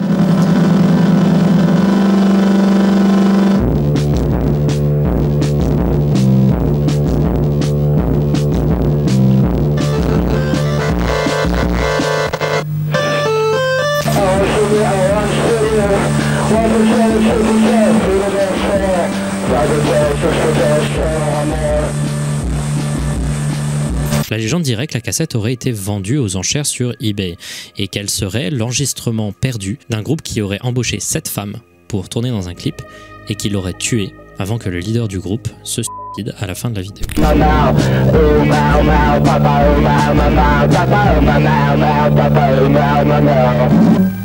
Cette vidéo a une atmosphère très dérangeante et très distordue de par la qualité VHS. Tout ça donne un côté très authentique, ce qui fait que beaucoup de gens y ont cru. Alors, quelle est la vérité dans tout ça? Eh bien, revenons en 1988, où un groupe de garage rock du nom de The Mummies commence son acte. Vous pouvez reconnaître leur costume par rapport à la vidéo. C'est assez cohérent. Dans leur set live, on trouve une performance en 1990 d'un morceau du nom de One Potato, Two Potato, qu'ils jouent ici à la télévision. C'est une cover d'un morceau du groupe très peu connu, The Elite. Alors du coup c'est résolu, il s'agit d'une vidéo faite par le groupe The Mummies. Sauf que non, le groupe The Mummies n'a jamais fait cette vidéo et en plus de ça c'est sorti à un moment où le groupe était apparemment séparé. Le 9 octobre 2016, un individu du nom de Albert Dirt expliquera être à l'origine de la cassette. La vidéo One Potato to Potato est en fait un clip qu'il a réalisé pour son projet Lost Home Recordings, un album disponible notamment sur Bandcamp de morceaux très très lo-fi, qui contient notamment One Potato to Potato. L'apparition d'un personnage ressemblant à The Mummies est en fait un hommage. Ce mec, il est ultra passionnant. Albert Dirt, il fait plein de trucs super bizarres et son style musical, le synth punk, est plutôt rigolo à écouter. Donc en gros, pas de gens morts, juste une légende fabriquée pour un projet artistique, mais néanmoins, je trouve que la vidéo a toujours une atmosphère assez creepy, plutôt bien réalisée. Bouge 731, Stalker. I don't want to be friends. There's nothing you can do to convince me. But why? Because you make me uncomfortable. What Because I don't want to be near you. Well, Because what- you touch me, you talk to me, and I don't like it. Vous êtes en train de voir une conversation entre un utilisateur du nom de Bush 731 et un homme qui le stalkait en 2011. That's. I'm you followed me my car a lot. How does that not make me uncomfortable? La chaîne Bouge 731 est une chaîne YouTube toute simple où a été partagé des sessions sur le jeu Celtic Crusader. Mais au milieu de tout ça, on trouve 4 vidéos. 4 vidéos montrant le calvaire qu'a vécu ce youtubeur quand il s'est retrouvé en face d'un véritable stalker. Il explique dans la vidéo à travers des textes que cet homme le suivait depuis des mois et lui demandait systématiquement s'il pouvait être ami. Si au début il lui répondait gentiment que non mais restait civil, au fur et à mesure du temps, les choses se sont escaladées. Il va commencer à lui demander des questions sur les trains qu'il prenait pour aller au travail et il trouvera même le numéro de son travail sans jamais que Bush 731 ne sache comment il a fait. Si cette vidéo était plutôt inquiétante voire triste, les suivantes le seront tout autant. Il va poster une courte vidéo du stalker prenant le même train que lui quelques jours après. Il filmera le stalker le suivre alors qu'il sort du train en filmant au-dessus de son épaule.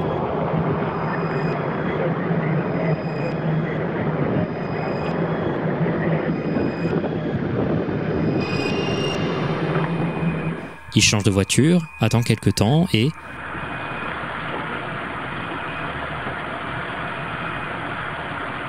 l'homme s'assoit à nouveau à côté de lui. Il y a une véritable obsession. La dernière vidéo sera postée quelques jours après, et ce sera une de leurs dernières interactions.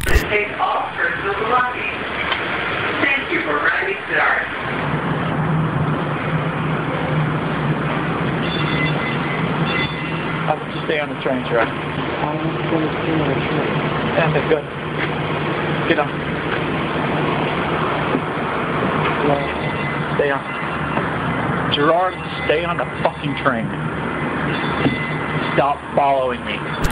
Can you get him to stop following me, please? Okay, somebody needs to get off the train and somebody sit down. That's, why are you following him? I don't know. C'est, je trouve, assez terrifiant comme moment. Il ne comprend pas pourquoi il se sent obligé de le suivre.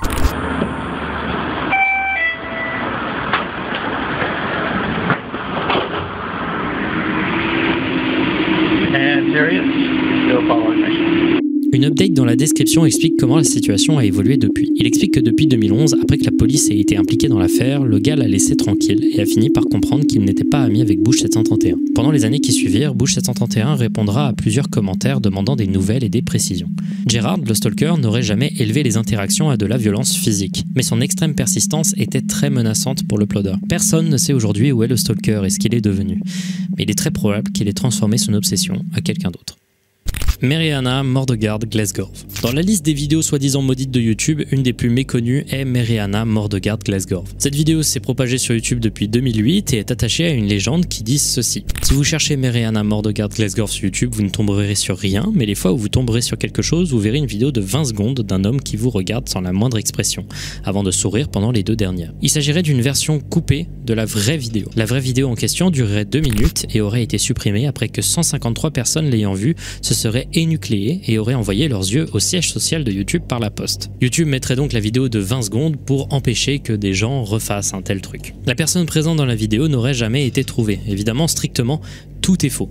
Rien de tout ça ne s'est passé. La vidéo est ridiculement basique et le gars dans la vidéo est en fait un edit d'une photo d'un certain Byron Cortez. Rien de spécial, mais je trouve cette creepypasta tellement ridicule et étonnamment inconnue que je me sentais obligé d'en parler. Surtout que les choses vont devenir de pire en pire au cours de l'iceberg et j'avais un peu de besoin d'espace pour respirer. Shadow banning. Le shadow banning, c'est une pratique utilisée par l'intégralité des réseaux sociaux. C'est en gros un moyen de bannir un utilisateur ou un contenu sans que la personne qui l'ait posté n'en soit conçue. YouTube a souvent recours au shadow banning pour des vidéos précises. Par exemple, la vidéo Elephant Man dont j'ai parlé plus tôt est une vidéo qui a été shadow ban. Elle n'est pas accessible avec la recherche et n'est plus recommandée. Néanmoins, elle est toujours publique et apparaît toujours comme publique. C'est un exemple de shadow banning. En revanche, certains youtubeurs ont émis une théorie selon laquelle des chaînes YouTube entières auraient été shadow ban du site. Alors là par contre, c'est un peu plus compliqué parce que YouTube affirme n'avoir jamais été responsable d'un seul shadow banning d'un utilisateur entier. Et pour le coup, je pense qu'ils ne mentent pas. S'il y a certains cas qui sont assez particuliers et qui sont sujets à débat, la quasi-totalité des personnes qui accusent un shadow banning de leur chaîne sont en réalité des youtubeurs qui sortent de grosses controverses ou alors qui ont vécu des changements massifs de l'algorithme très mal, qui se plaignent du fait de ne pas avoir la même popularité qu'ils ont un jour eu. Mais néanmoins, il y a des moments où on peut vraiment se poser la question. Certaines chaînes peuvent paraître en effet avoir complètement disparu des recommandations de manière qui ne soit pas justifiée. Mais ces cas-là plus un peu de la théorie du complot et je ne vais donc pas me pencher dessus. Joe Wario et Controverse Channel Awesome. Le sujet de Joe Wario est compliqué. Voilà, je vais le faire rapidement, mais il faut savoir que c'est un sujet très controversé. Drew Wario, de son vrai nom Justin Carmichael, est un vidéaste qui a commencé son activité sur YouTube en 2007, en faisant des vidéos sur du rétro gaming, en s'inspirant comme tout le monde à l'époque de l'Angry Video Game Nerd. Il sera très vite repéré et invité à rejoindre le site thatguywiththeglasses.com, un site créé par le Nostalgia Critique afin de permettre une meilleure rémunération de créateurs de contenu qui se faisaient striker par YouTube et leur système de copyright. Il sera très apprécié sur le site, bien que gardant une audience très niche. Néanmoins, le 15 février 2013, après plusieurs années de bons et loyaux services, il quitte le site pour continuer son contenu sur YouTube. Tout semblait aller bien pour Justin, mais en 2014, tout va changer. Le 23 janvier 2014, il se passera un événement qui va beaucoup marquer la communauté YouTube. La femme de Justin annoncera sur Facebook qu'après une longue conversation avec lui quand il était enfermé dans sa salle de bain, où Justin était définitivement en détresse, celui-ci se serait tiré une balle dans la tête mettant fin à ses jours. Il y a eu un deuil long et difficile de la communauté. Il a été brandi comme un héros qui se battait contre ses démons depuis longtemps. Puis il y a eu 2018. En 2018, alors que ça faisait quelque temps que le site That Guy with the Glasses avait été renommé en Channel Awesome, un document sort en avril du nom de Not So Awesome, faisant une longue série d'accusations d'abus, d'arnaques et de manipulation au sein de la direction du site. Ça a causé un véritable tollé. Tout le monde était choqué de ce qui avait été annoncé. Mais il y avait notamment un passage au début du document qui a beaucoup choqué les gens. Ce passage parlait d'une accusation de et de grooming anonyme. La personne accusée aurait été un créateur de vidéos non nommé. Dans leur réponse au document, Channel Awesome présentera ses excuses et mentionnera en premier le témoignage anonyme en montrant des screenshots de conversations où la personne se faisait virer du staff. Dans la discussion, cette personne était annoncée comme devant être virée le 15 février 2013. Il n'y a qu'une seule personne qui s'est faite virer ce jour-là. Vous l'avez vu venir, c'est Justin, qui avait détourné une fille de 18 ans pour, je cite, lui apprendre comment faire. Le tout en utilisant des techniques de manipulation sévèrement dégueulasses. Si pour vous c'est pas assez pour le considérer comme quelqu'un de dangereux, ce témoignage a ouvert un putain de torrent d'autres témoignages dont celui d'un utilisateur Reddit qui aurait été abusé dans son sommeil par Justin après avoir violemment insisté qu'elle ne désirait pas le voir ni avoir de contact avec lui. Il y a eu plusieurs victimes et Channel Awesome était au courant. Ils ont peu agi et ont propagé le mythe du héros mort trop tôt alors que quasi tout le monde était au courant. Ce qui est super grave. Il a eu pendant 5 ans une image de héros mort alors qu'en réalité il était coupable de choses vraiment extrêmement graves. Le sujet a énormément divisé les gens, des gens ne savaient pas trop quoi en penser, des gens parlaient du fait que Justin était mort et qu'il pouvait donc pas répondre, et ça a causé des tensions qui sont encore très visibles aujourd'hui. Ça a marqué très négativement beaucoup de gens. Accusation du vieux YouTube Minecraft. Cette entrée de l'iceberg va englober ce qui de base devait être plein de sujets que j'allais traiter dans l'iceberg que j'ai décidé de regrouper en un seul. J'englobe ici le nombre inquiétant de youtubeurs Minecraft anglophones old school qui ont eu une descente aux enfers évidente due à leur comportement extrêmement grave. Je parle pas ici de tous les youtubeurs qui ont mal vécu la baisse de popularité autour de 2015 de Minecraft et qui ont vu leurs revenus chuter, ce qui a fait qu'ils sont tombés dans une dépression très publique. Ici, je vais parler du nombre inquiétant de très gros youtubeurs très importants du début de Minecraft euh, sur YouTube qui ont eu des scandales extrêmement graves, ce qui n'est présent que dans très très peu de communautés. On a par exemple Popular MMOs, 17 millions d'abonnés, récemment arrêté pour violence domestique et agression contre sa femme. Ensuite, on a Lionmaker, un cas très connu d'un youtubeur Minecraft belge pour enfants, accusé par plusieurs mineurs ainsi que leurs parents de détournement sur mineurs, et qui a également posté de la graphie sur Twitter par haine envers son ex qui avait 15 ans à l'époque des contacts sexuels. Il a été arrêté pour ses crimes. On a aussi Jin Bop, un autre youtubeur Minecraft arrêté en 2016 quand il était en chemin pour rencontrer une fan de 14 ans pour coucher avec elle. Skydos Minecraft, 11 millions d'abonnés, accusé de violence domestique, agression, manipulation psychologique, négligence envers son enfant, le tout dans une descente aux enfers excessivement publique. Et il y a plein d'autres exemples. Peu de jeux vidéo et de sphères de YouTube gaming a autant attiré la controverse et montré autant de descente de la part des créateurs. Peut être expliqué par plusieurs choses. La popularité extrême de Minecraft, dont la diminution après 2015 a été particulièrement violente, le fait que ce soit un jeu tout public mais qui a été très attractif pour les enfants, et l'attachement aux personnalités très vivaces des joueurs de Minecraft tournés vers le RP. Tout ça a fait un mélange vraiment pas sain, où énormément de gens extrêmement dérangés ont eu accès à beaucoup trop de pouvoir, et on sait ce que ça fait quand on est sur YouTube. Beeble Fox. Hey everybody, Beeble Fox here.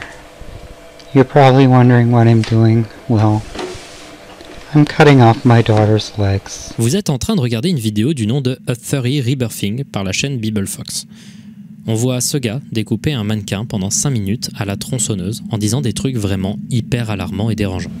You're gonna be reborn and you're gonna be the daughter that you were always meant to be. Cette vidéo a été supprimée de la chaîne de Beeble Fox comme toutes les autres vidéos, dont beaucoup sont aujourd'hui perdues à tout jamais. Les vidéos ont évidemment inquiété des tonnes de gens,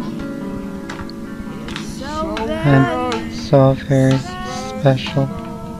You're so very special. Certains prenaient ça comme un vrai homme dérangé en pleine crise, et d'autres ont pris ça pour une mise en scène, et évidemment, c'est les deuxièmes qui avaient raison. Mais pas tout à fait.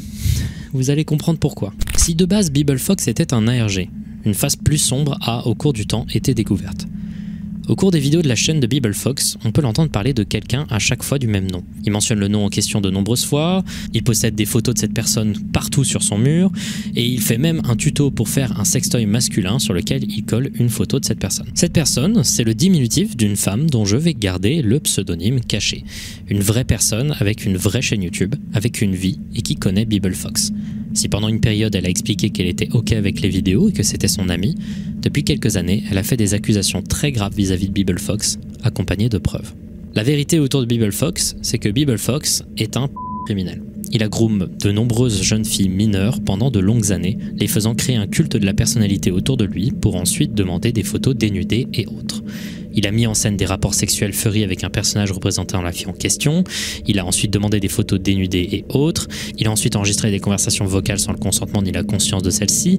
Et la liste est hyper longue. Trop longue en réalité. Je censure le nom de la personne parce qu'il y a longtemps, elle a dit qu'elle n'aimait pas trop l'attention que cette affaire lui a donnée. Même si en ce moment, elle semble avoir changé un peu et fait de nombreuses vidéos pour dénoncer les actions de Beeble Fox. Elle a fait de nombreux live streams pour s'ouvrir sur la question, mais j'ai envie d'être safe pour éviter que ma vidéo amène d'un coup une d'attention euh, non voulue de sa part. Donc s'il vous plaît, si vous trouvez sa chaîne, soyez discret. En bref, Beeble Fox, s'il n'est pas dérangé de la manière que présentent les vidéos, elle représente bien en filigrane ses tendances les plus sombres. Et aujourd'hui, cet homme a complètement disparu d'Internet. Même si des rumeurs disent qu'il est encore présent sur certaines communautés et qu'il continue à faire ce dont il a toujours été accusé. Monkey 8. Ok, celui-là me fait un peu rire même si c'est abominable. Il existe une niche très petite mais étonnamment très bruyante de gens sur YouTube qui détestent viscéralement les singes. Viscéralement. Genre c'est un trait de personnalité pour eux de vraiment détester tous les singes qu'ils croisent. Et ils font des compilations, des playlists, des vidéos entières de singes qui se font mal, qui se font agresser, agresser sexuellement, torturer, qui meurent, qui ont des maladies. Bref, ainsi de suite. C'est abominable. Et allez dans les commentaires de n'importe quelle vidéo d'un singe qui se fait mal et putain, vous allez, vous allez tomber sur des choses mais inhumaines qui sont dites dans les commentaires. C'est un truc de ouf. Voilà, c'est un truc qui, qui, est assez connu, mais je trouve ça mais, euh, mais lunaire. Comme, euh, comme truc, et ça amène évidemment au poste d'énormément de contenu extrêmement grave, de cruauté animale et ce genre de trucs. C'est lunaire. M-Cave. En 2014, il y a une vidéo qui parlait de la zone 51 qui est sortie. La vidéo est pas vraiment importante. Ce qui est important, c'est un commentaire qui sera posté en dessous de la part d'un utilisateur du nom de Kennyvich, sous le pseudonyme SnakeBitMcGee. Commentaire qui dit ceci. Une fois, durant une de mes randonnées près de la base aérienne Nellis, j'ai trouvé une grotte cachée. L'entrée de la grotte était de la même forme qu'un M majuscule parfait. Je rentre toujours dans les grottes que je trouve, mais alors que je suis rentré dans cette grotte, mon corps entier a commencé à vibrer. Plus je m'approchais de l'entrée de la grotte, pires étaient les vibrations.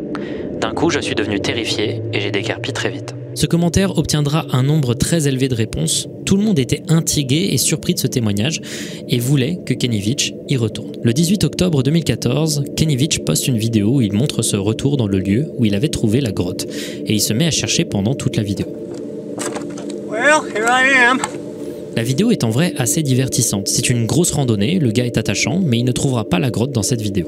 Well, I did not find the cave. That is so weird. I mean, I thought for sure I was just gonna be able to find it. Um, I remember it being fairly easy. Le mois suivant, le 10 novembre 2014, il repartit chercher la grotte. Mais cette fois-ci, on ne le reverra jamais. Son téléphone n'a jamais réagi, on n'a jamais trouvé son corps, il a tout simplement disparu. Plus tard, sa petite amie de l'époque fera un commentaire long pour expliquer la situation. Elle racontera sa relation et expliquera que Kenny était un individu qui se battait contre une sévère dépression et des envies suicidaires depuis très longtemps. La théorie principale pour la mort de Kennyvich est donc le suicide, surtout qu'il avait déjà dit dans le passé à sa copine que s'il se suiciderait, personne ne le retrouverait. Il avait également laissé sa caméra chez lui. Néanmoins, certains maintiennent qu'il serait peut-être mort lors de sa randonnée, en se perdant, ou alors il aurait été tué par le gouvernement pour avoir parlé sur un de leurs secrets. Des gens ont essayé de retrouver la fameuse M-Cave euh, depuis la mort de Kenevich pour essayer de percer ce secret. On trouve notamment un youtubeur du nom de Sean Kana qui a réalisé une expédition dans le même endroit et qui pense l'avoir trouvée. En revanche, chose bizarre, elle aurait été recouverte de pierres lourdes pour obstruer son entrée. Et chose encore plus étrange, à la fin de la vidéo, on voit Sean Kana vomir tellement il se sent mal. Le mystère de la M-Cave n'a jamais été élucidé et on ne sait toujours pas si Kenevich a halluciné cette grotte ou si elle existe bien et qu'elle a en effet été scellée. Mister Katia.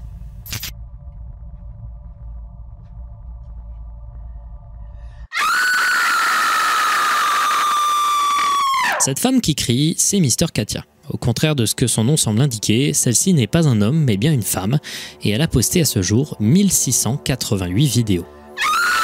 Katia est une femme possédant entre 50 et 60 ans, ce n'est pas très clair, et qui à une période a posté énormément de vidéos, parfois plusieurs par jour. La majorité du temps, on la voit pleurer et dire des choses incompréhensibles. Elle est ouvertement en situation de handicap, comme elle le précise dans la description de sa chaîne, et elle semble être britannique de par son accent, et c'est à peu près tout ce qu'on arrive à comprendre sur sa vie. Elle donne beaucoup de détails parfois sur sa vie, mais à chaque fois c'est très flou et parfois c'est assez incohérent. Il semblerait qu'elle ait fait plusieurs fois des allusions à de l'abus qu'elle aurait vécu durant sa jeunesse, également qu'elle serait influencée par une force extérieure qui n'est pas précisée. Le fait qu'on ne sache rien à propos de Mister Katia en fait une personnalité vraiment mystérieuse, de par la quantité de contenu qu'elle possède également. Mais il s'agit aussi de quelqu'un dont il n'y a pas beaucoup à dire, et je vous invite à parcourir sa chaîne, c'est assez troublant, et peut-être que vous trouverez plus d'informations de votre côté. Zach Ristord. Euh... euh... Alors, euh, celui-là, je le mets là parce qu'il me subjugue, je le trouve phénoménal. Euh, Zach Ristord, c'est une chaîne de tutos euh, sur les zizi. Et, euh, et c'est pas une blague, c'est factuel. Euh, Zach Ristord fait des tutos pour euh, apprendre à faire des trucs précis avec son zizi, notamment liés à la circoncision, euh, en montrant ben, son zizi. Il le montre.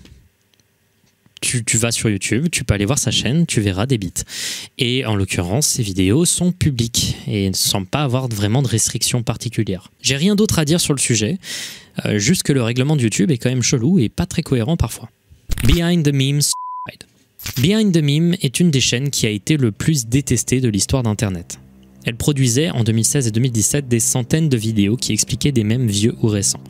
Si le concept peut paraître simple et même intéressant, surtout que des gens l'ont déjà bien fait, par exemple Janonymous et Internet Historian, Behind the Meme le faisait de la manière la plus simple, basique et cringe possible. Il expliquait généralement mal le même et en faisant des blagues pas drôles dans des vidéos au format répétitif et avec un débit de voix ultra désagréable. Ce mec a été détesté très vite par l'intégralité des communautés possibles d'Internet.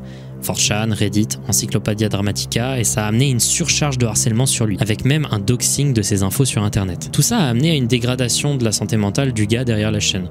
Évidemment, son contenu était affreux, mais ça ne justifie pas le harcèlement qu'il a reçu. En 2018, il postera une série de 5 vidéos qui vont beaucoup inquiéter les gens. Dans ces vidéos, on le voit pleurer, acheter des quantités élevées d'alcool, faire de longs monologues sur sa tristesse, et le fait que tout le monde le hait. Tout ça se terminera dans une cinquième vidéo où on le voit se tirer une balle dans la tête et tomber sur le sol. Ces vidéos ont vite été supprimées par YouTube, mais il en existe des archives.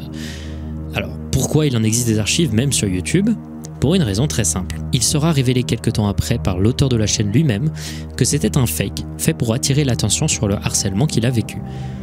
Les gens, ça ne les a pas fait rire ni convaincus. Il essaiera quelques temps après de recommencer sa chaîne YouTube en faisant cette fois-ci des sketchs humoristiques avec un humour très collégien et un humour noir très raté qui vont déplaire évidemment à tout le monde. Et il disparaîtra à jamais de la surface d'internet quelques temps après et personne ne sait vraiment aujourd'hui ce qu'il fait.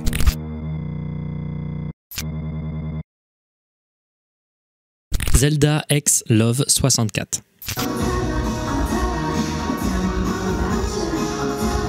Vous voyez actuellement une performance en concert de l'artiste Christina Grimmie. Autour de 2015-2016, elle était une des célébrités qui montait le plus et qui avait le potentiel de devenir une grande star. L'histoire en a voulu autrement. En 2009, Christina Grimmie crée une chaîne YouTube du nom de Zelda X Love 64, sur laquelle elle se filme jouer du piano et faire des reprises de morceaux de pop de l'époque. Elle va très très vite devenir connue. Elle va enchaîner les reprises populaires, va se mettre à faire des concerts et en 2012, elle sortira son premier et dernier album. En 2014, on ne l'arrête plus et elle participe à The Voice où elle sera reconnue par Adam Levine. Et à ce moment-là, elle obtiendra plein de propositions de signer dans des labels très prestigieux et elle sera notamment repérée par Lil Wayne, ce qui est la méga classe. En 2015, elle commence son travail sur un nouvel album. Tout semblait aller pour le mieux jusqu'au 10 juin 2016. Là, Christina Grimmie s'apprête à faire un concert au Plaza Live à Orlando, en Floride. Le concert se passe parfaitement et après celui-ci, une séance de dédicace est organisée. 24 minutes après le début de la séance d'autographe, un fan, Kevin James Loyball, âgé de 27 ans, s'approche d'elle. Elle réagit en ouvrant les bras pour faire un câlin, et lui sort une arme et lui tire dessus dans la tête. Il s'enfuit par la suite avant d'être intercepté par le frère de Christina. Il finira par s'échapper de l'étreinte de l'homme, il prit son arme et mit fin à ses jours en un coup de feu. C'est abominable comme manière de terminer sa carrière. Kevin le meurtrier était un fan excessif de Christina et il avait tout fait pour attirer l'attention de Christina et la séduire. Et il l'aurait tuée avec une seule mentalité. Si je ne peux pas t'avoir, personne d'autre ne peut. Horrible. La chaîne de Christina Grimmie est aujourd'hui une sorte de lieu où les fans se recueillent et encore aujourd'hui, de la musique sort à titre posthume. Et c'est triste de voir cette personne qui était promise un très grand avenir disparaître à cause des actions égoïstes d'une seule personne. Seven Awesome Kids. Seven Awesome Kids est une des affaires qui aurait dû retentir beaucoup plus sur YouTube. Cette chaîne fait partie d'un réseau entier de vidéos qui a commencé en 2008 et qui a attiré des centaines de millions de vues tous les mois. Ces chaînes se penchaient sur la vie de sept jeunes filles dans la forme de sketchs insipides et de contenus poubelles qui pouvaient être produits rapidement. Derrière la chaîne, il y avait un homme, Ian Rylett. Peu est su à propos de ce gars, hors son implication dans cette affaire. En 2018, une des actrices de ces chaînes annonça qu'on lui avait fait signer un contrat dans lequel il était stipulé que l'on pouvait la toucher. Un jour, Ian Rylett lui demanda de se déshabiller devant lui, l'insulta violemment et lui toucha à multiples reprises la poitrine en lui mentionnant le contrat à chaque fois qu'elle refusait. Il sera arrêté par la police quelques temps après et ainsi plus de détails firent surface. Si aucune actrice qui a été questionnée n'a révélé de tels événements, une ambiance généralement étrange et malsaine sur les tournages était mentionnée. Des blagues bizarres autour du corps des jeunes filles toutes mineures, de l'insistance sur le fait de mettre des maillots de bain toujours plus petits et courts pour avoir l'air le plus jeune possible. Si depuis les chaînes ont été supprimées par YouTube, beaucoup se rappellent de l'ambiance malsaine des vidéos et des commentaires étranges. Et le pire dans tout ça, c'est qu'il devait faire à la base 15 ans de prison et qu'il n'est resté que 4 mois. Tout ça ne fait que mettre en valeur un truc qui se sait déjà pas mal dans le milieu de la création de contenu et dans le milieu du divertissement mainstream, c'est que l'arrière-plan de la création de contenu pour enfants est toujours extrêmement sombre. Kelly Stapleton. Bon, c'était un peu dark les dernières entrées de l'iceberg, du coup, on va faire un truc un peu plus léger là pour euh, respirer un coup. Voici Kelly Stapleton et sa fille, ici Stapleton, autiste, qui font tous les deux une petite danse. Le tout a été posté sur la chaîne de la mère, donc Kelly Stapleton. Regardez-moi ça.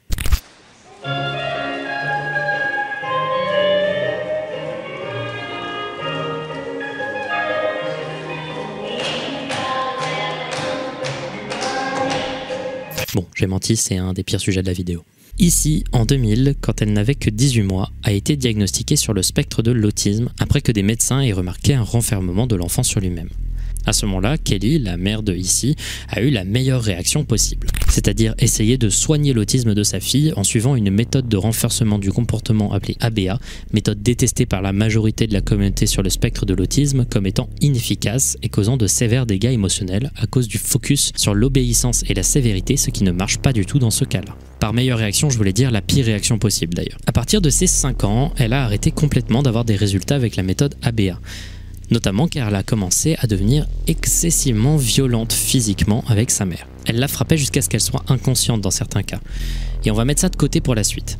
Au fur et à mesure du temps, Kelly Stapleton continuera à poster des moments de vie joyeux avec sa fille sur sa chaîne YouTube. Tout ça a été fait malgré le fait que la situation familiale était ultra conflictuelle. Kelly va également commencer un blog quelques temps après où elle va parler de sa vie de mère d'une fille autiste et notamment toutes les difficultés qu'elle vit. Beaucoup de gens vont remarquer des problèmes sur ce site. Des problèmes qui sont étroitement liés avec la manière dont communiquent certains parents d'enfants autistes qui sont extrêmement validistes. Beaucoup de parents d'enfants sur le spectre de l'autisme vont suivre ce blog et seront choqués quand ils verront des messages où elle parlera de comment elle souhaiterait mourir et qu'elle était également persuadée du fond du cœur que sa fille allait la tuer. En même temps que ça, elle postera une vidéo le 11 juin 2013 d'elle se faisant agresser par ici en thérapie comportementale.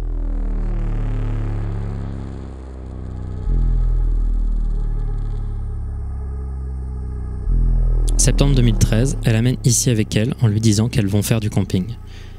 Là, elle lui fait ingérer une quantité importante de somnifères qu'elle avait cachés dans sa nourriture et s'endormit avec elle dans la voiture complètement fermée et non ventilée avec un gris à charbon pour l'empoisonner au monoxyde de carbone. C'est une tentative de meurtre. Aucune des deux n'est morte, tout simplement parce que la police les a trouvés avant qu'un drame se passe. Et évidemment, car Kelly est adulte, elle a été peu intoxiquée en comparaison avec sa fille, qui elle restera dans le coma pendant 4 jours. Et maintenant, avant de parler de la question de son procès, de la punition, j'aimerais ramener ce qui avait été mis de côté précédemment, la violence d'ici avec sa mère. Ça a causé un énorme débat. Beaucoup de gens ont excusé ce que Kelly avait fait, simplement parce qu'elle vivait un enfer avec sa fille. Je vais mettre en place deux trois trucs importants. Il y a eu je ne sais pas combien d'accusations de la part de la famille de Matt, le compagnon de Kelly, que Kelly était profondément dangereuse, faisant une fixette sur la mort de sa jeune fille qui, à ses yeux, améliorerait la vie de tout le monde. Elle disait également qu'elle en avait vraiment marre d'elle, mais surtout de par des commentaires que j'ai pu lire sous la vidéo qu'a postée Kelly Stapleton, beaucoup de parents d'enfants autistes et de personnes autistes expliquent qu'un enfant qui vit des méthodes de thérapie comportementale utilise la violence physique comme manière de communiquer leur mal-être. Certaines personnes sur le spectre de l'autisme manifestent leur mal-être uniquement à travers la violence physique, tout simplement parce que c'est difficile de le verbaliser et de l'exprimer d'une autre manière, ou même de le masquer. Le problème dans tout ça, c'est pas ici, c'est le fait d'avoir voulu guérir l'autisme. Chose qu'on ne fait pas. On ne peut pas guérir l'autisme, on apprend juste à vivre avec. La preuve étant que malgré des lésions à vie à cause de l'intoxication au monoxyde de carbone qui vont impacter ses capacités mentales et motrices à vie, ici, au cours du temps, s'améliore de plus en plus depuis qu'elle est sous la garde de son père. Aujourd'hui, Kelly Stapleton est en prison pour tentative de meurtre, malgré le soutien qu'elle a reçu de parents qui considèrent visiblement que les émotions d'un parent valent plus que la vie d'un gosse en souffrance. Elle pourra sortir en 2023. Voilà, c'est la fin de cette partie 2. J'ai la voix complètement niquée tellement j'ai tourné. Euh, J'espère que cette vidéo n'aura pas mis trop de temps à tourner. Est-ce que cette vidéo a mis trop de temps à tourner euh, Moi du futur? C'est bien ce que je pensais. J'espère que la partie 3 va pouvoir sortir, j'espère pour Halloween, j'espère parce que voilà, je me rends compte que je perds du temps. Mais euh, j'espère que celle-ci vous a plu et là on va commencer vraiment de plus en plus à tomber dans les abysses et tout et ça va être de plus en plus bizarre et de plus en plus extrême. J'espère que cet iceberg vous plaît, j'espère que le concept vous plaît. J'ai vu les, retours sur la partie 1 et j'ai vu que ça vous avait beaucoup plu. Euh, sur ce, ben, moi je vais commencer à monter cette vidéo et j'espère vous revoir bientôt pour la partie 3 et la fin de cette trilogie.